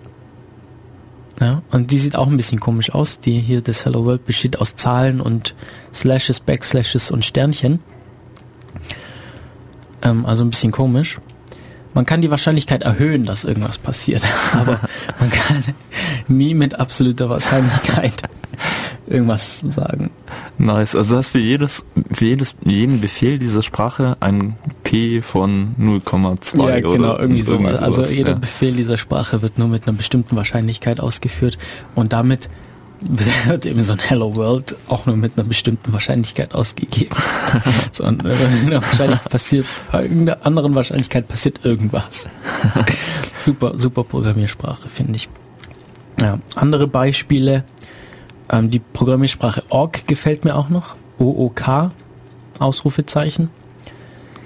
Ähm, ist ähnlich wie Brainfuck. Ist jetzt mehr so als Witz gedacht. Ist noch kleiner, ist noch minimalistischer als Brainfuck. Brainfuck hat ja diese acht Befehle. Org hat genau drei, nämlich Org Ausrufezeichen, Org Punkt, Org Fragezeichen. Und ja, die Designkriterien der Sprache sind, dass die Programmiersprache schreib- und lesbar sein sollte für Orangutans. Die Syntax sollte einfach sein, leicht zu merken und das Wort Monkey darf nicht vorkommen. Und drittens, Bananen sind gut. Das, das sind die Designkriterien der Sprache. Ähm, ja, das ist jetzt mehr so, ja, als Witz, aber da sieht man eben, es gibt halt, ja, das, das sowas sind esoterische Programmiersprachen, die machen halt irgendwas Interessantes. Und ir- Irgendein Witz, irgendein bestimm- bestimmtes Konzept, wie auch immer. Ja, und ähm, so ist auch Whitespace. So ist auch Whitespace.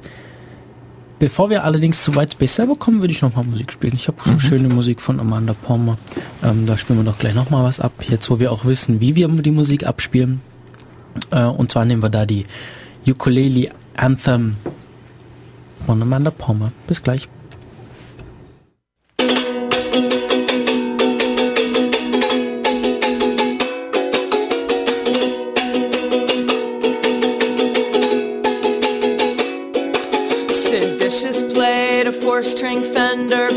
Guitar and couldn't sing, and everybody hated him except the ones who loved him. A ukulele has four strings, but Sid did not play ukulele.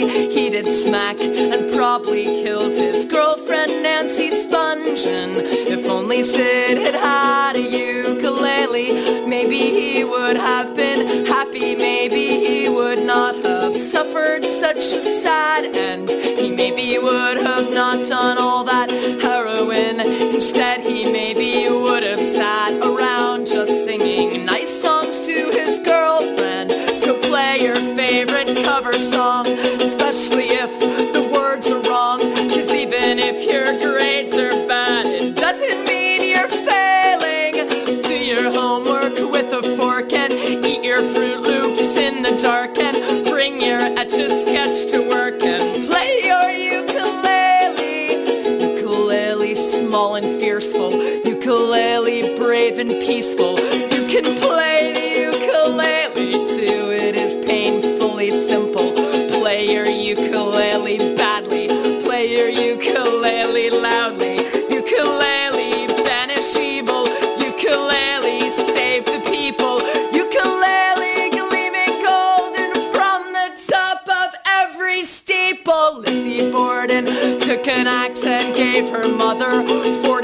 40 whacks, then gave her father 41 and left a tragic puzzle. If only they had given her an instrument, those Puritans had lost the plot completely.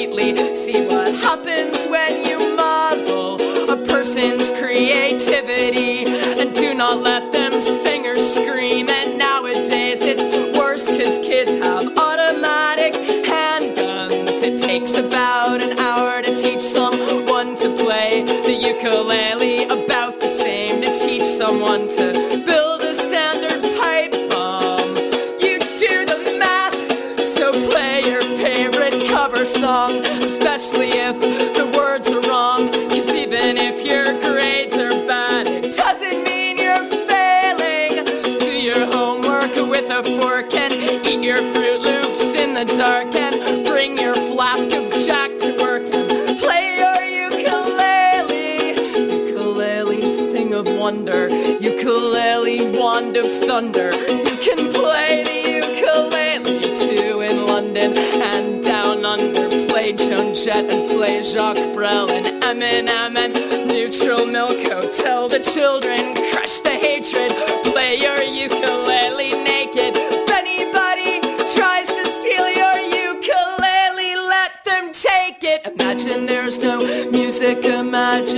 Are no songs. Imagine that John Lennon wasn't shot in front of his apartment. Now imagine if John Lennon had composed Imagine for the ukulele. Maybe people would have truly got the message.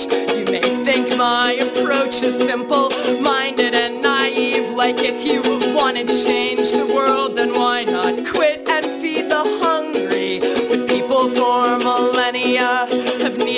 to survive, and that is why I promised John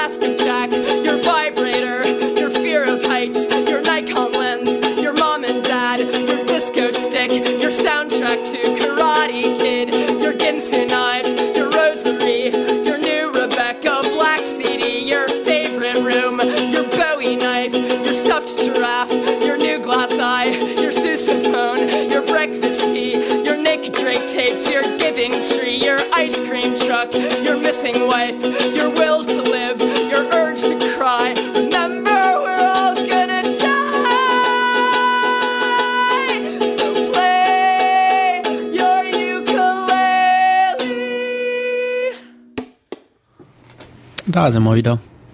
Bei der Radio. Im Studio sind Michi, der sitzt hier neben mir. Hello. Und ich bin Matu. Und im Moment wollen wir uns ein bisschen über Whitespace unterhalten. Whitespace ist eine esoterische Programmiersprache, wie zum Beispiel Brainfuck und Org und Java 2K auch. Und jetzt kommen wir mal dazu, warum Whitespace entwickelt wurde. Eigentlich ziemlich cool. Whitespace in der Beschreibung auf der, der Webseite zu Whitespace steht nämlich, dass die Erschaffer es ungerecht fanden, dass Whitespace so wenig ähm, ja, so wenig Bedeutung zugesagt wird beim Programmieren. Ja, sie finden es ungerecht, dass die meisten Programmiersprachen Whitespace einfach ignorieren. Ähm, ist ja nicht ganz richtig. Python zum Beispiel, da ist ganz wichtig, wie viel Whitespace drin ist, sonst funktioniert das Programm nicht. Aber ja, es hat nur mit den Einrückungen zu tun. Äh, Jetzt nicht direkt damit, also hat sonst irgendwie, hat, hat nicht selber irgendwelche ja, anderen Auswirkungen. Ja. Und die Programmiersprache Whitespace besteht tatsächlich nur aus Whitespace, nämlich aus Leerzeichen, Tabs und Zeilenumbrüchen. Das sind die drei Zeichen, aus denen die Syntax der Sprache besteht. Alle anderen Zeichen, die man eingeben kann, werden ignoriert. Also alle anderen Zeichen, die irgendwie in der Datei stehen, werden einfach ignoriert. Das heißt, jede Datei, die irgendwo diese Zeichen, diese Leerzeichen, Zeilenumbrüche, Tabs irgendwie drin hat, ähm, können als Whitespace-Programm ausgeführt werden. Also es bietet sich auch für, weiß nicht, Steganographie, so Mhm. das Verstecken von Informationen in irgendwelchen anderen Dokumenten total an, oder? Genau, das steht auch hier. So, wa was sind die Vorteile von Whitespace? Äh, Da schlagen sie auch vor, es ist besonders praktisch für Spione. Wenn du dein äh, Programm verstecken willst, dann lösch einfach, druck's aus, lösch die Originaldatei. Dann hast du ein leeres Stück Papier. Ähm, niemand oh weiß, Gott, dass das es niemand weiß, dass es eigentlich ein Programm ist, ein gültiges Whitespace-Programm. nee, aber es ist tatsächlich interessant. Du kannst zum Beispiel ein C-Programm schreiben mit Whitespace-Programm zwischen den Zeilen, ohne also dass du es beim bloßen Auge gar nicht erkennst, dass da noch ein Whitespace-Programm mit drin ist in diesem in diesem C-Programm. Text. Oder nehmen wir was, nehmen wir was Interpretiertes, weil dann kann man beides interpretieren. Python wird schwierig, weil Python auch Whitespace braucht. Aber JavaScript zum Beispiel. JavaScript zum Beispiel, ja. Genau, das ist, das, das finde ich doch interessant. Das finde ich immer interessant, wenn man eine Sache als mehrere ausführen kann. Du könntest auch eine Website veröffentlichen. Ja, Und ja, und da ein Programm rein. mhm. Oder ein Blogartikel. Muss nicht mal eine ganze Website, das reicht. Oder Zeitungsartikel, ja, da wird es schon wieder schwierig mit. Aber irgendwie alles, was irgendwie digital vorhanden ist. Mhm. Ähm, ja, das kann man, da kann man den kompletten Text kann man einfach in den Whitespace-Interpreter reinhauen. Der ignoriert ja alles, was nicht Whitespace ist. So kann man auch ganz gut Kommentare schreiben. Und führt das dann aus. Das ist interessant. Ja, ich, ich habe ähm, ich hab auch schon ein paar Sachen geschrieben, um mit Whitespace besser umgehen zu können. Zum Beispiel was, was das in lesbare Form umwandelt, weil ist halt doch schwer lesbar und schreibbar. Also da ist dann anstatt dem Whitespace der Befehl, steht dann da? Oder? Genau, ich genau, ich habe das auf Befehle aufgeteilt. Wir können uns gleich, wir schauen uns gleich mal an, wie das, wie die Befehle so aussehen von Whitespace.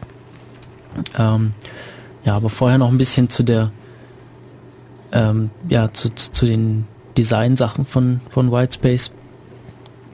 Ähm, habe ich vergessen, was ich dazu sagen wollte. Schade.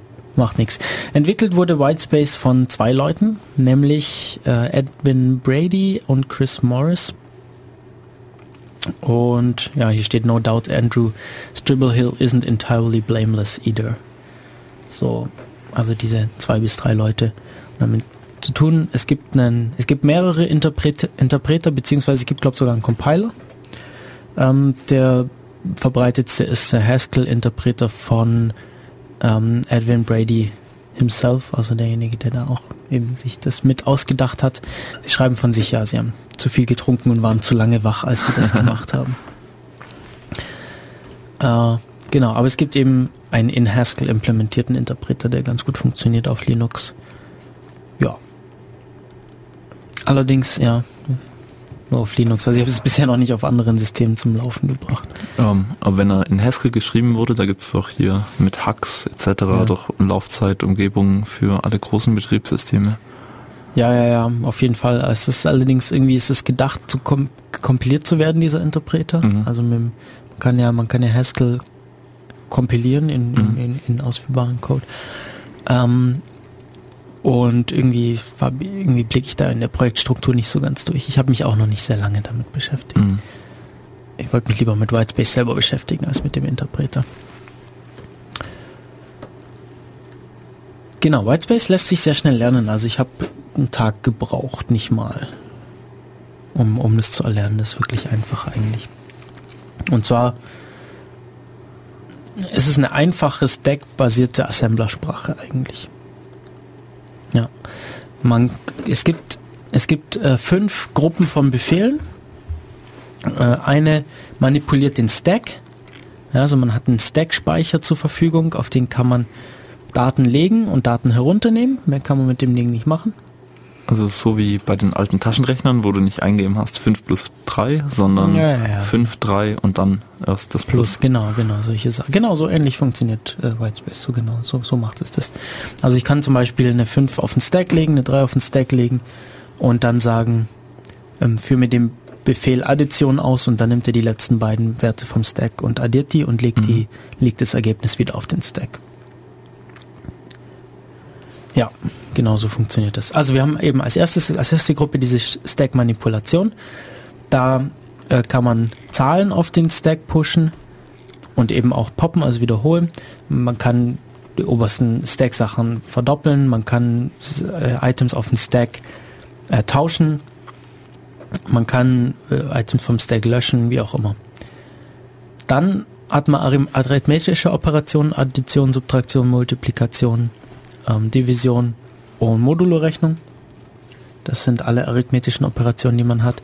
Das Tolle ist, ähm, Zahlen in, in Whitespace können so lang sein, wie sie wollen. Also solange man Speicher hat, funktionieren Zahlen. Es gibt keine Zahlentypen, es gibt auch keine Beschränkungen. Also es ist jetzt nicht so, dass du irgendwie eine 32-Bit-Zahl hast oder so, sondern das ist einfach, solange du Speicher hast, kannst du rechnen. Hm. Das ist cool. Das geht auch ziemlich gut. Dadurch, dass Haskell da drunter ist, funktioniert es ziemlich zuverlässig. Und auch recht schnell. Also es ist nicht langsam, dieses Teil. ja, dann gibt's noch Heap Access, also man hat auch noch einen Heap-Speicher. Man kann eben an bestimmte Adressen in einem Speicher schreiben. Und adressiert wird es einfach null aufsteigend. Also man gibt einfach eine, man pusht eine Zahl auf den Stack, man pusht einen Wert auf den Stack und dann wird ähm, diese Zahl, die man gepusht hat, wird dann als Adresse in diesem Heap interpretiert und sagt dann, ja, ich möchte was im Heap speichern, dann wird es darauf an dieser Stelle gespeichert und genauso funktioniert das Holen auch wieder. Ähm, genau, und dann gibt es noch Flow Control. Äh, man, kann, man kann Positionen im Programm markieren mit, mit dem sogenannten Label-Befehl und mit dem Call- oder Jump-Befehl kann man dann an diese Labels springen. Calls, da gibt es dann eben noch einen Return dazu, dann kann man wieder zurückspringen, wo der, von wo der Call aufgerufen wurde. Bei Jump wird einfach nur direkt dahin gesprungen, kann man nicht mehr wieder zurückspringen. Und genau, so, solche Befehle gibt es dann noch. Und dann gibt es noch Ausgabebefehle. Man kann ähm, etwas als, als Zahl ausgeben lassen. Also sagen, das oberste Item auf dem Stack soll als Zahl ausgegeben werden. Man kann sagen, das oberste Item auf dem Stack soll als Character ausgegeben werden. Das wird dann als ASCII interpretiert. Oder das gleiche mit dem Einlesen. Man kann sagen, lies eine Zahl ein oder lies einen Character ein. Und damit kann man schon ziemlich viel machen. Also Hello World, gar kein Problem. Oder dieses typische Testprogramm, ähm, Zahlen einlesen, bis eine 42 kommt und dann aufhören und diese wieder ausgeben. Sowas kann man da ganz gut, sowas habe ich damit schon implementiert. Mhm, wie, wie sieht dann ein Hello World aus? Ähm, eine Hello World? Na, es ist relativ einfach eigentlich. Also man kann sich das unterschiedlich kompliziert machen. Die einfachste Möglichkeit wäre wahrscheinlich einfach die ASCII-Zahlen, die ASCII-Codes für die, für die Sachen nacheinander auf den Stack zu pushen rückwärts. Um, ähm, wie legst du die ASCII-Codes ab, wenn du keine Zahlen schreiben darfst? Also du darfst, ah, ja nicht, ja, ja. du darfst ja nicht sagen 60 oder so. Mhm, richtig, richtig. Ähm, das hätte ich vielleicht noch erwähnen sollen. Also es gibt, es gibt ähm, Befehle, die kriegen Parameter oder einen Parameter. Es gibt eine, entweder genau einen Parameter oder keinen Parameter. Und wenn der Befehl einen Parameter hat, dann gibst du den Parameter an und zwar ähm, wird das, zwar sind es Binärzahlen, und ein Leerzeichen ist, glaube ich, eine Null, Tab eine 1 und ein Zeilenumbruch beendet, ah, diese, okay. beendet diese Folge.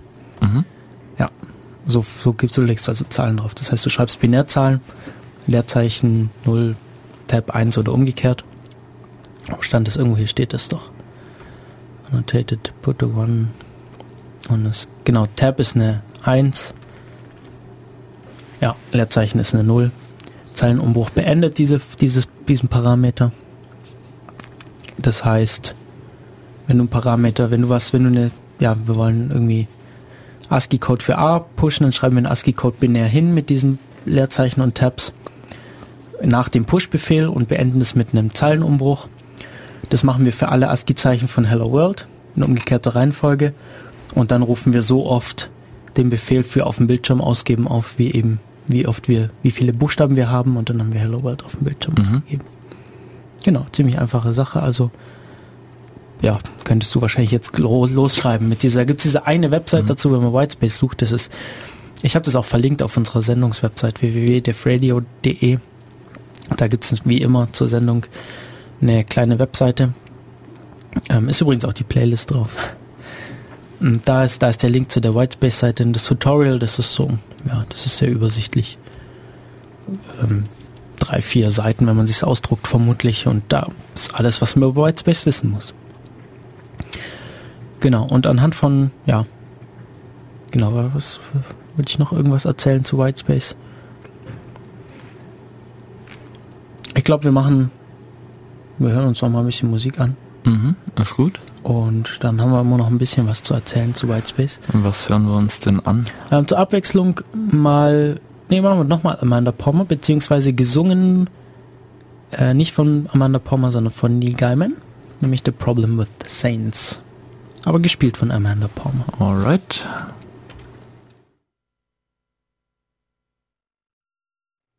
Und leider funktioniert das irgendwie nicht. Was ist da passiert? Da muss ich mal kurz schauen, was da, was da ähm, passiert ist. Ich glaube, da versucht wieder irgendwas zusätzlich auf meine mein Audio-Device zuzugreifen. Ähm, aber das Problem sollte jetzt behoben sein.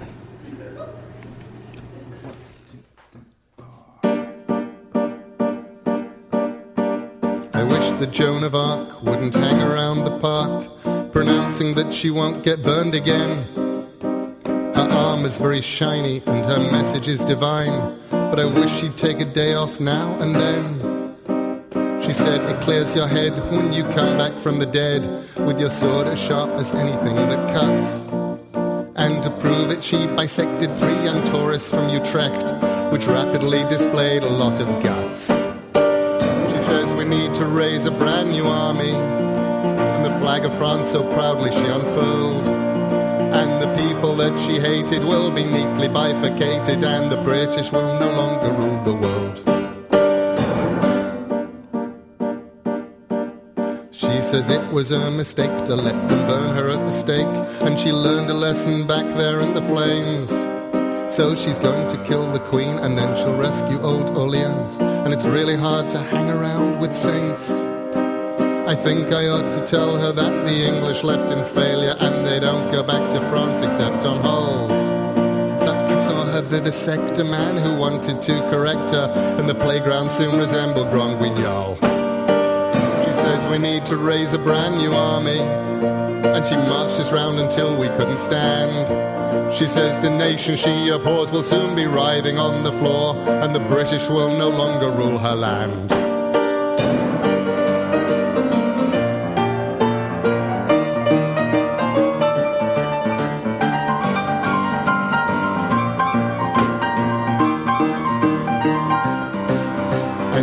Waiting for the Dauphin who will come across the ocean and knows that God agrees with her complaints. So I'm hoping she'll ignore my English accent in her war, cause it's really hard to hang around with saints. She says we need to raise a brand new army, and the flag of France so proudly she unfurled. And the people that she hated will be neatly bifurcated, and the British will no longer rule. The British will no longer rule. The British will no longer rule the world.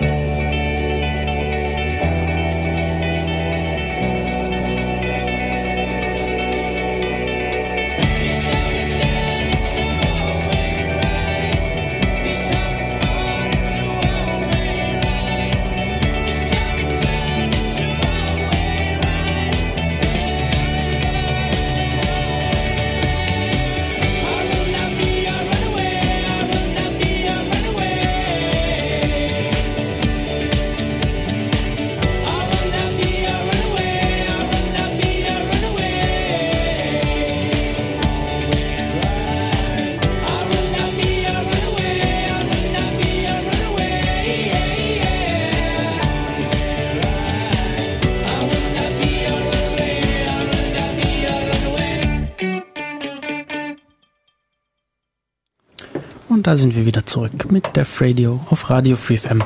Zur Abwechslung mal wieder nicht Amanda Palmer, sondern von Fall Walk Run, der Song Runaway. Hört sich voll gut an. Hm, heute auch, wurde mir heute auf Jamendo vorgeschlagen. Na, ist doch schön. Immer wieder schön, wenn freie Musik sich gut anhört. Ja, ja, ja. ja. Genau, wir waren stehen geblieben bei Whitespace, der Programmiersprache. Und jetzt mir gerade entfallen, wie ich weitermachen wollte. Frag mal was. Ähm, da, da. Ah, fail, fail, fail. Okay, nochmal zusammenfassend. Whitespace ist eine esoterische Programmiersprache. Mhm. Whitespace ist interpretiert und besteht aus den drei Zeichen Leerzeichen, Tab und Zeilenumbruch.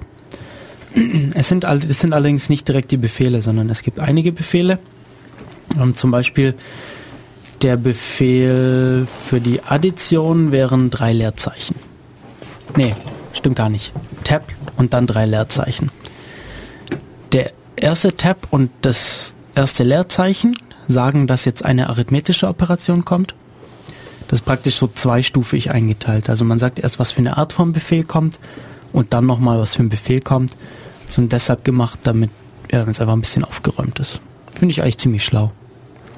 Ähm, also Tab Leerzeichen heißt, es kommt eine arithmetische Operation und dann kommen nochmal zwei Zeichen. Leerzeichen, Leerzeichen heißt, dass diese arithmetische Operation jetzt eine Addition ist. Und was es macht, es nimmt die ersten beiden oder die obersten beiden Elemente vom Stack, addiert diese und legt das Ergebnis wieder auf den Stack. Was Okay. wird es jetzt tun? Jetzt hast du einen quasi Parser geschrieben, der das Ganze in besser lesbare ähm, Befehlsätze umwandelt, oder? Genau darüber wollten wir sprechen. Richtig, richtig, richtig. Ähm, jetzt weiß ich noch nicht mehr, wie mein GitHub-Account hieß. Doch, da das ist der richtige. github.com slash Matu. Da gibt's den. Ähm, es gibt den WASM, also den Whitespace Assembler und den WH Disasm. Den Whitespace Disassembler. Und die WH-Lib, also eine Library für Whitespace. Und ja, was man da machen kann, es ist halt doch ein bisschen schwierig, Whitespace zu schreiben. Es sind halt nun mal Leerzeichen, Tabs und Zeilenumbrüche. Und es ist halt ein bisschen schwierig zu erkennen. Es gibt aber Syntax-Highlighting. Also Wim hat es zum Beispiel eingebaut schon. Wim kann das, also wenn man sagt, ähm, vor allem, also zumindest der G-Wim, beim- der Wim kann es auch, aber irgendwie weiß ich nicht genau, wie man es da einschaltet, aber beim, beim G-Wim geht's.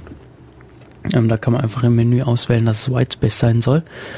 Und da macht der Leerzeichen rot, Tabs grün und Zeilenumbrüche sind halt Zeilenumbrüche. Und dann kann man es ganz gut erkennen, wenn man dann noch die Tab-Breite auf 1 stellt, dann sind die auch so gleich breit wie die Leerzeichen, dann weiß man auch, wie viele das sind. Genau, dann kann man das ganz gut lesen, wenn man direkt Whitespace schreiben möchte. Ähm, ja, wenn man das nicht will oder kann, dann kann man auch zum Beispiel ja, meine in Java implementierten Assembler nehmen. Ich wollte den eigentlich in Python schreiben, aber irgendwie hatte ich da Probleme.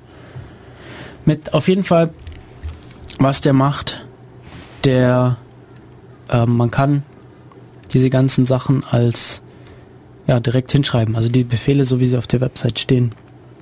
Ähm, wen es interessiert, wie das funktioniert, schaut einfach einmal kurz in den Java-Quellcode rein, da wird es, glaube ich, am besten klar. Also man schreibt dann einfach ja dieses add, sub und so weiter, die Befehle einfach hin und das übersetzt es in gültigen Whitespace. Umgekehrt geht's auch, man kann, es gibt den WH-Disasm, der bekommt ein Whitespace-Programm und zeigt einem äh, Befehl, äh, ja, Dingens an. Wie heißt's? Äh, die, die, die, die Mnemonics dazu, also Mhm. wie, wie, wie es aussieht. Hm. Ich, vielleicht, ich kam auf Whitespace dadurch, dass in irgendeiner Übung zu einer Vorlesung war, um, hat man in, in, mit diesem Sphere Online Judge abgegeben. Den kennst du bestimmt auch, Michi, oder? Boy, ja. Genau, Spoy Sphere Online Judge. Ähm, ein Portal, in dem man viele, viele Informatikprobleme vorgesetzt bekommt und dann diese lösen kann. Also praktisch so, ein, ja, so eine Spieleseite. Man muss programmieren, muss Lösungen für Probleme abgeben, Quelltext abgeben und dann wird automatisch überprüft, ob das Programm dieses Problem löst oder nicht. Und man bekommt dann eben Punkte, je nachdem, wie, wie schnell das ist, wie wenig Speicher es braucht. Ja, ist ziemlich cool, finde ich.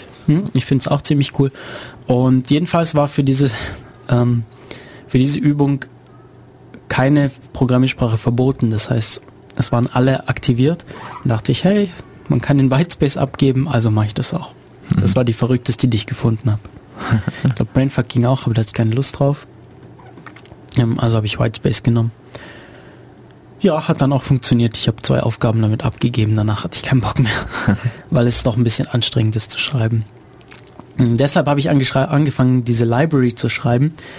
Die sollte, das Problem ist, man kann das irgendwie, man hat nicht so eine Modularisierung, also man kann nicht sagen, importier mir folgendes Library und dann benutzt die Funktion, sondern es muss halt alles mit rein drin sein.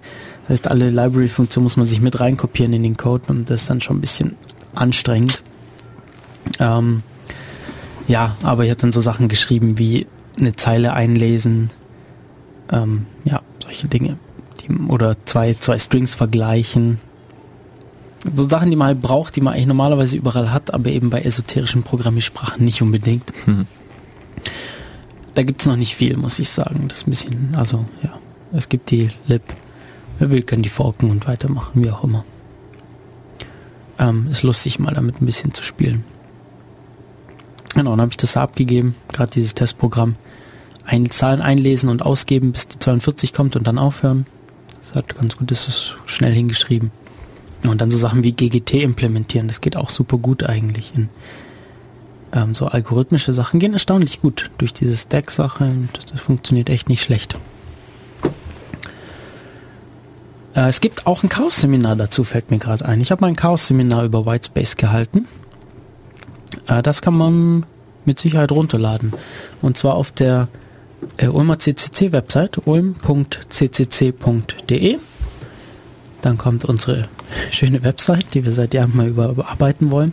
Naja, auf jeden Fall äh, gibt's dann unter Projekte das Chaos-Seminar und unter der Liste aller Vorträge sieht man dann, dass Whitespace im Mai 2012 war. Also noch nicht mal ein Jahr her.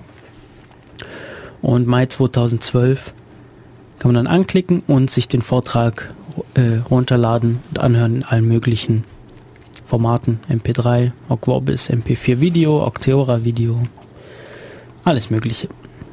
Gibt auch iPod Video. Ja, wer, mit dem iPod ähm, gerne sich Vorträge anschaut oder anhört. Ja, ich würde sagen, so viel zu Whitespace. Oder gibt es noch irgendwas, was du darüber wissen möchtest? Also, es ist natürlich immer ein bisschen schwierig zu zeigen, ja, so sowas so programmiermäßig, das besser zu sehen. Also, wenn euch das weiter interessiert, schaut euch die Website von Whitespace an oder meinen Vortrag, mein Chaos-Seminar dazu. Ähm, fürs Radio ist jetzt, können wir jetzt nicht irgendwie was vorprogrammieren oder so, das ist ein bisschen schwierig. Ja. Aber wir können uns noch ein paar weitere esoterische Programmiersprachen anschauen. Malbolge gibt's noch. Was, was ist das? Malbolge ist diese Sprache, die aussieht wie random Tastatur rumgehacke. Äh, also es sind einfach nur Sonderzeichen und ähm, random Sachen. Ähm, gibt ein paar Filme, Serien, wo das ab und zu verwendet wird, wenn irgendwelche Verbrecher irgendwie nach außen kommunizieren wollen und dann so ein random Zeichengewulst auftaucht, wo halt kein Mensch vermutet, dass irgendein Sinn dahinter steckt. Äh, letztendlich ist es aber ein richtiges Programm, das dann irgend, irgendwas ausgibt. Ja, ja, in der zehnten Episode der Fernsehserie Elementary Genau, heißt es, ein Ermittlungshinweis sei in Malbolge verfasst. genau. Ja, wie cool, ja, wie cool. Ähm, was hältst du davon, noch ein bisschen Musik zu hören und uns dann noch ein paar esoterische Programmiersprachen anzuschauen? Ja, hört sich gut an.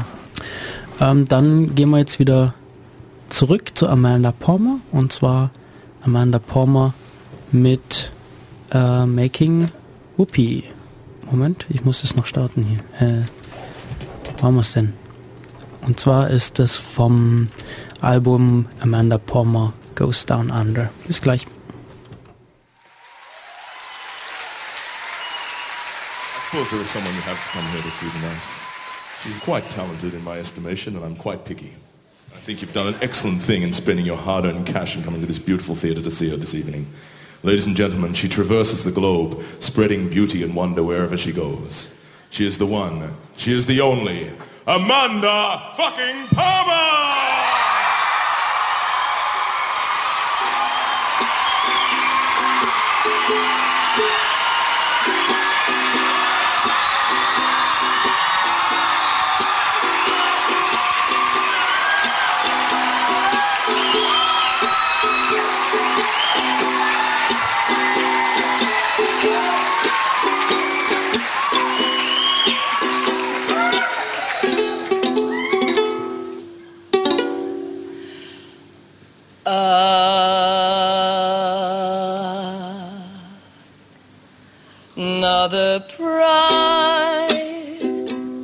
Another tune, another sunny honeymoon, another season, another reason for making whoopee.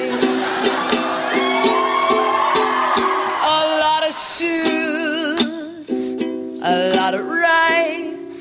The groom is.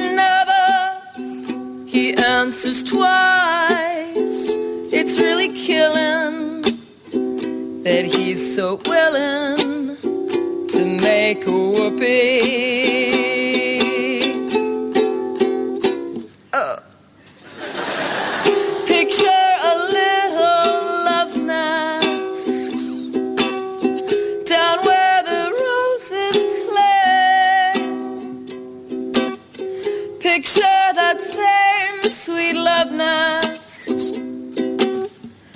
Think what a year can bring.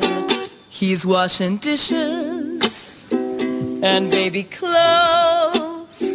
He's so ambitious. He even sews. But don't forget, folks, that's what you get, folks, for making whoopee.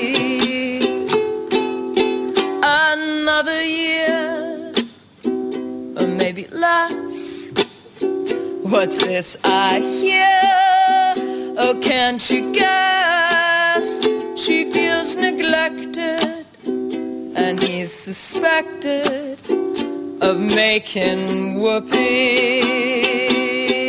Oh, she sits at home most every night.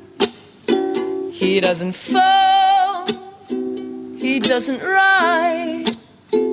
He says he's busy, and she says, Is he? He's making whoopee.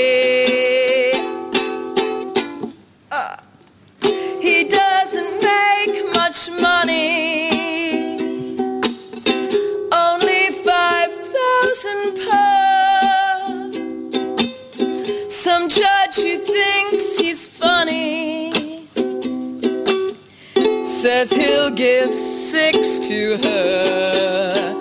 And he says, Judge, what if I fail? The judge says, Budge straight into jail. You better keep her. I think it's cheaper than making whoopee.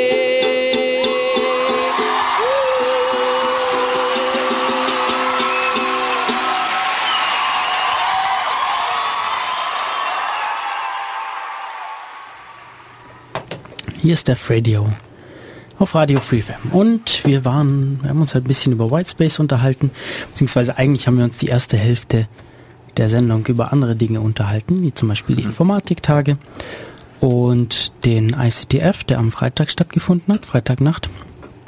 Ähm, und jetzt sind wir bei esoterischen Programmiersprachen angekommen und Michi hat mich gerade noch auf Malbolsch ähm, ähm, ja, aufmerksam gemacht. Diese Programmiersprache wurde 1998 entwickelt und soll ist wohl offiziell die schlimmstmögliche Programmiersprache der Welt. Ähm, ja, da sieht man mal. Ich finde esoterische Programmiersprachen einfach cool. Ich finde es einfach cool, wenn Leute sich irgendwie sowas, sowas ausdenken. Und es sieht wirklich furchtbar aus. Sieht wirklich fürchterlich aus, das Hello World zu dieser Programmiersprache.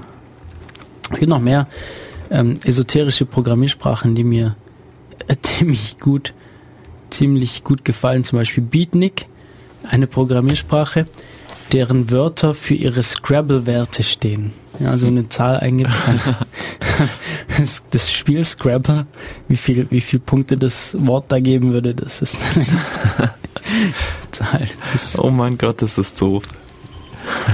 Es gibt total, total coole. Hier Brainfuck 2D, Brainfuck auf die Ebene projiziert. Was ist denn das? Äh, aus einem zweidimensionalen Zeichenraum portiert. Dabei wird mit Textzeichen eine Schnur gebildet, deren Richtung den entsprechenden Brainfuck-Befehl angibt, wobei die Länge unbedeutend für die Anzahl der Aufrufe ist. Ein Befehl wird entsprechend der Summe aller Ziffern auf seinen Abschnitt wiederholt. Ich habe keine Ahnung, was die mir damit sagen wollen. äh, Brainfuck 2D. Andere Sachen wie Chef, Code, der aussieht wie ein Kochrezept. Oder ähm, oh, der Studiorechner startet sich neu, sehr schön. nee, es gibt hier, äh, die- hier die Shakespeare, Shakespeare Programming Language. Der Code, der aussieht wie ein Stück von Shakespeare. Ähm, da müsste ich echt mal was drin implementieren. Das hört sich eigentlich ziemlich cool an. Das ist eine imperative esoterische Programmiersprache, welche in C realisiert wurde und gehört wohl zu den am schwersten erlernbaren Programmiersprachen. Okay. Äh, ich schaue gerade, ob es hier irgendwo ein Beispiel gibt. Die erste Zeile ist also ein Titel. Die erste Zeile von dem Programm ist der Titel. Ähm, und äh, für das Hello World Programm wäre die erste Zeile zum Beispiel die Infamous Hello World Program. Dann werden die Charaktere des Programms vorgestellt. Hier Romeo, a young man with a remarkable patience. Juliet, a likewise young woman of remarkable grace. Ophelia, a rem remarkable woman much in dispute with Hamlet. Und Hamlet, the flatterer of Anderson insulting yes.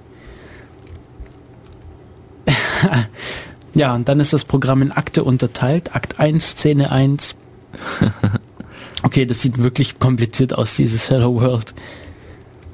Meine Güte. Äh, ja, finde ich aber eine coole Sache, sowas. Finde ich eine ziemlich coole Sache.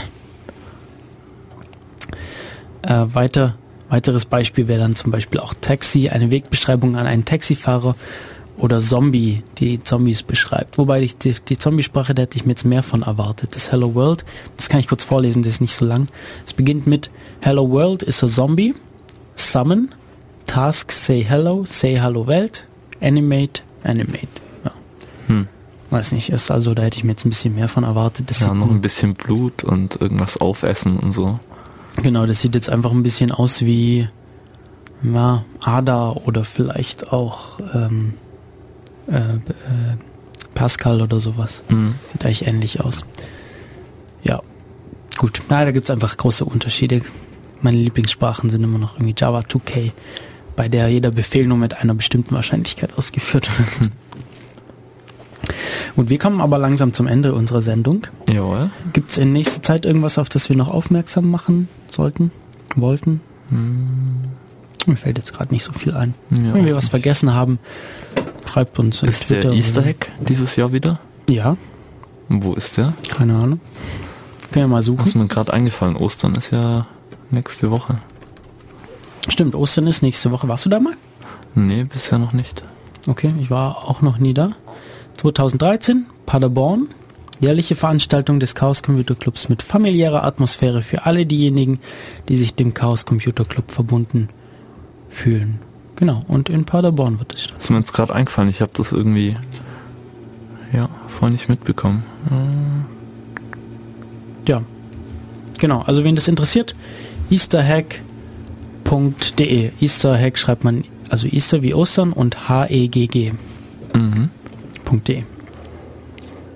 Alles klar, dann verabschieden wir uns langsam. Jawohl. Michi, schön, dass du heute da warst. Ja, danke schön.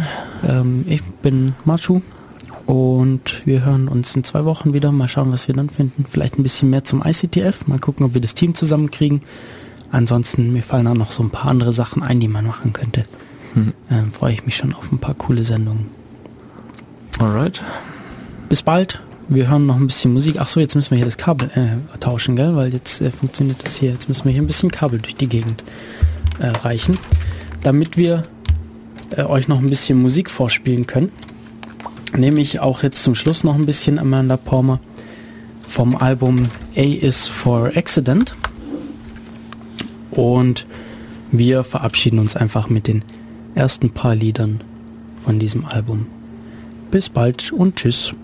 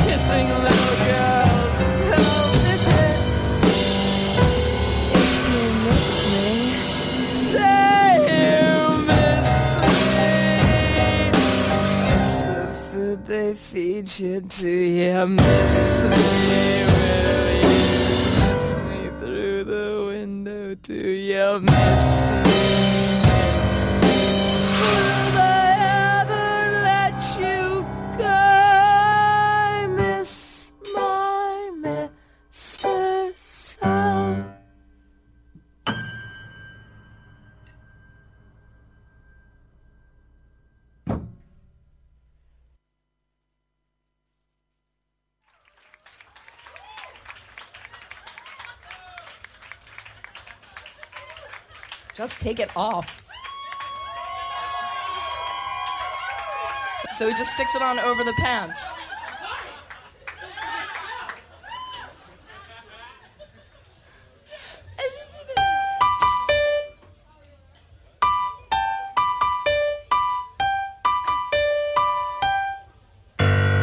Coin operated boy sitting on the shelf he is just a toy. But I turn him on, and he comes to life. Automatic joy, that is why I want a coin operated boy. Made of plastic and elastic, he is rugged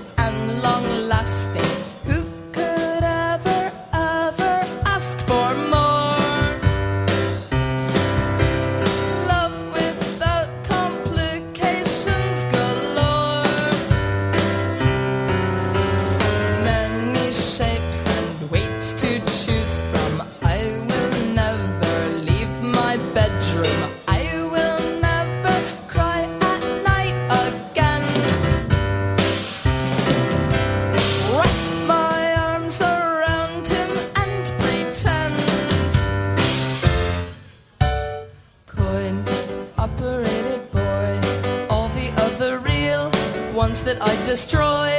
Cannot hold a candle to my new boy.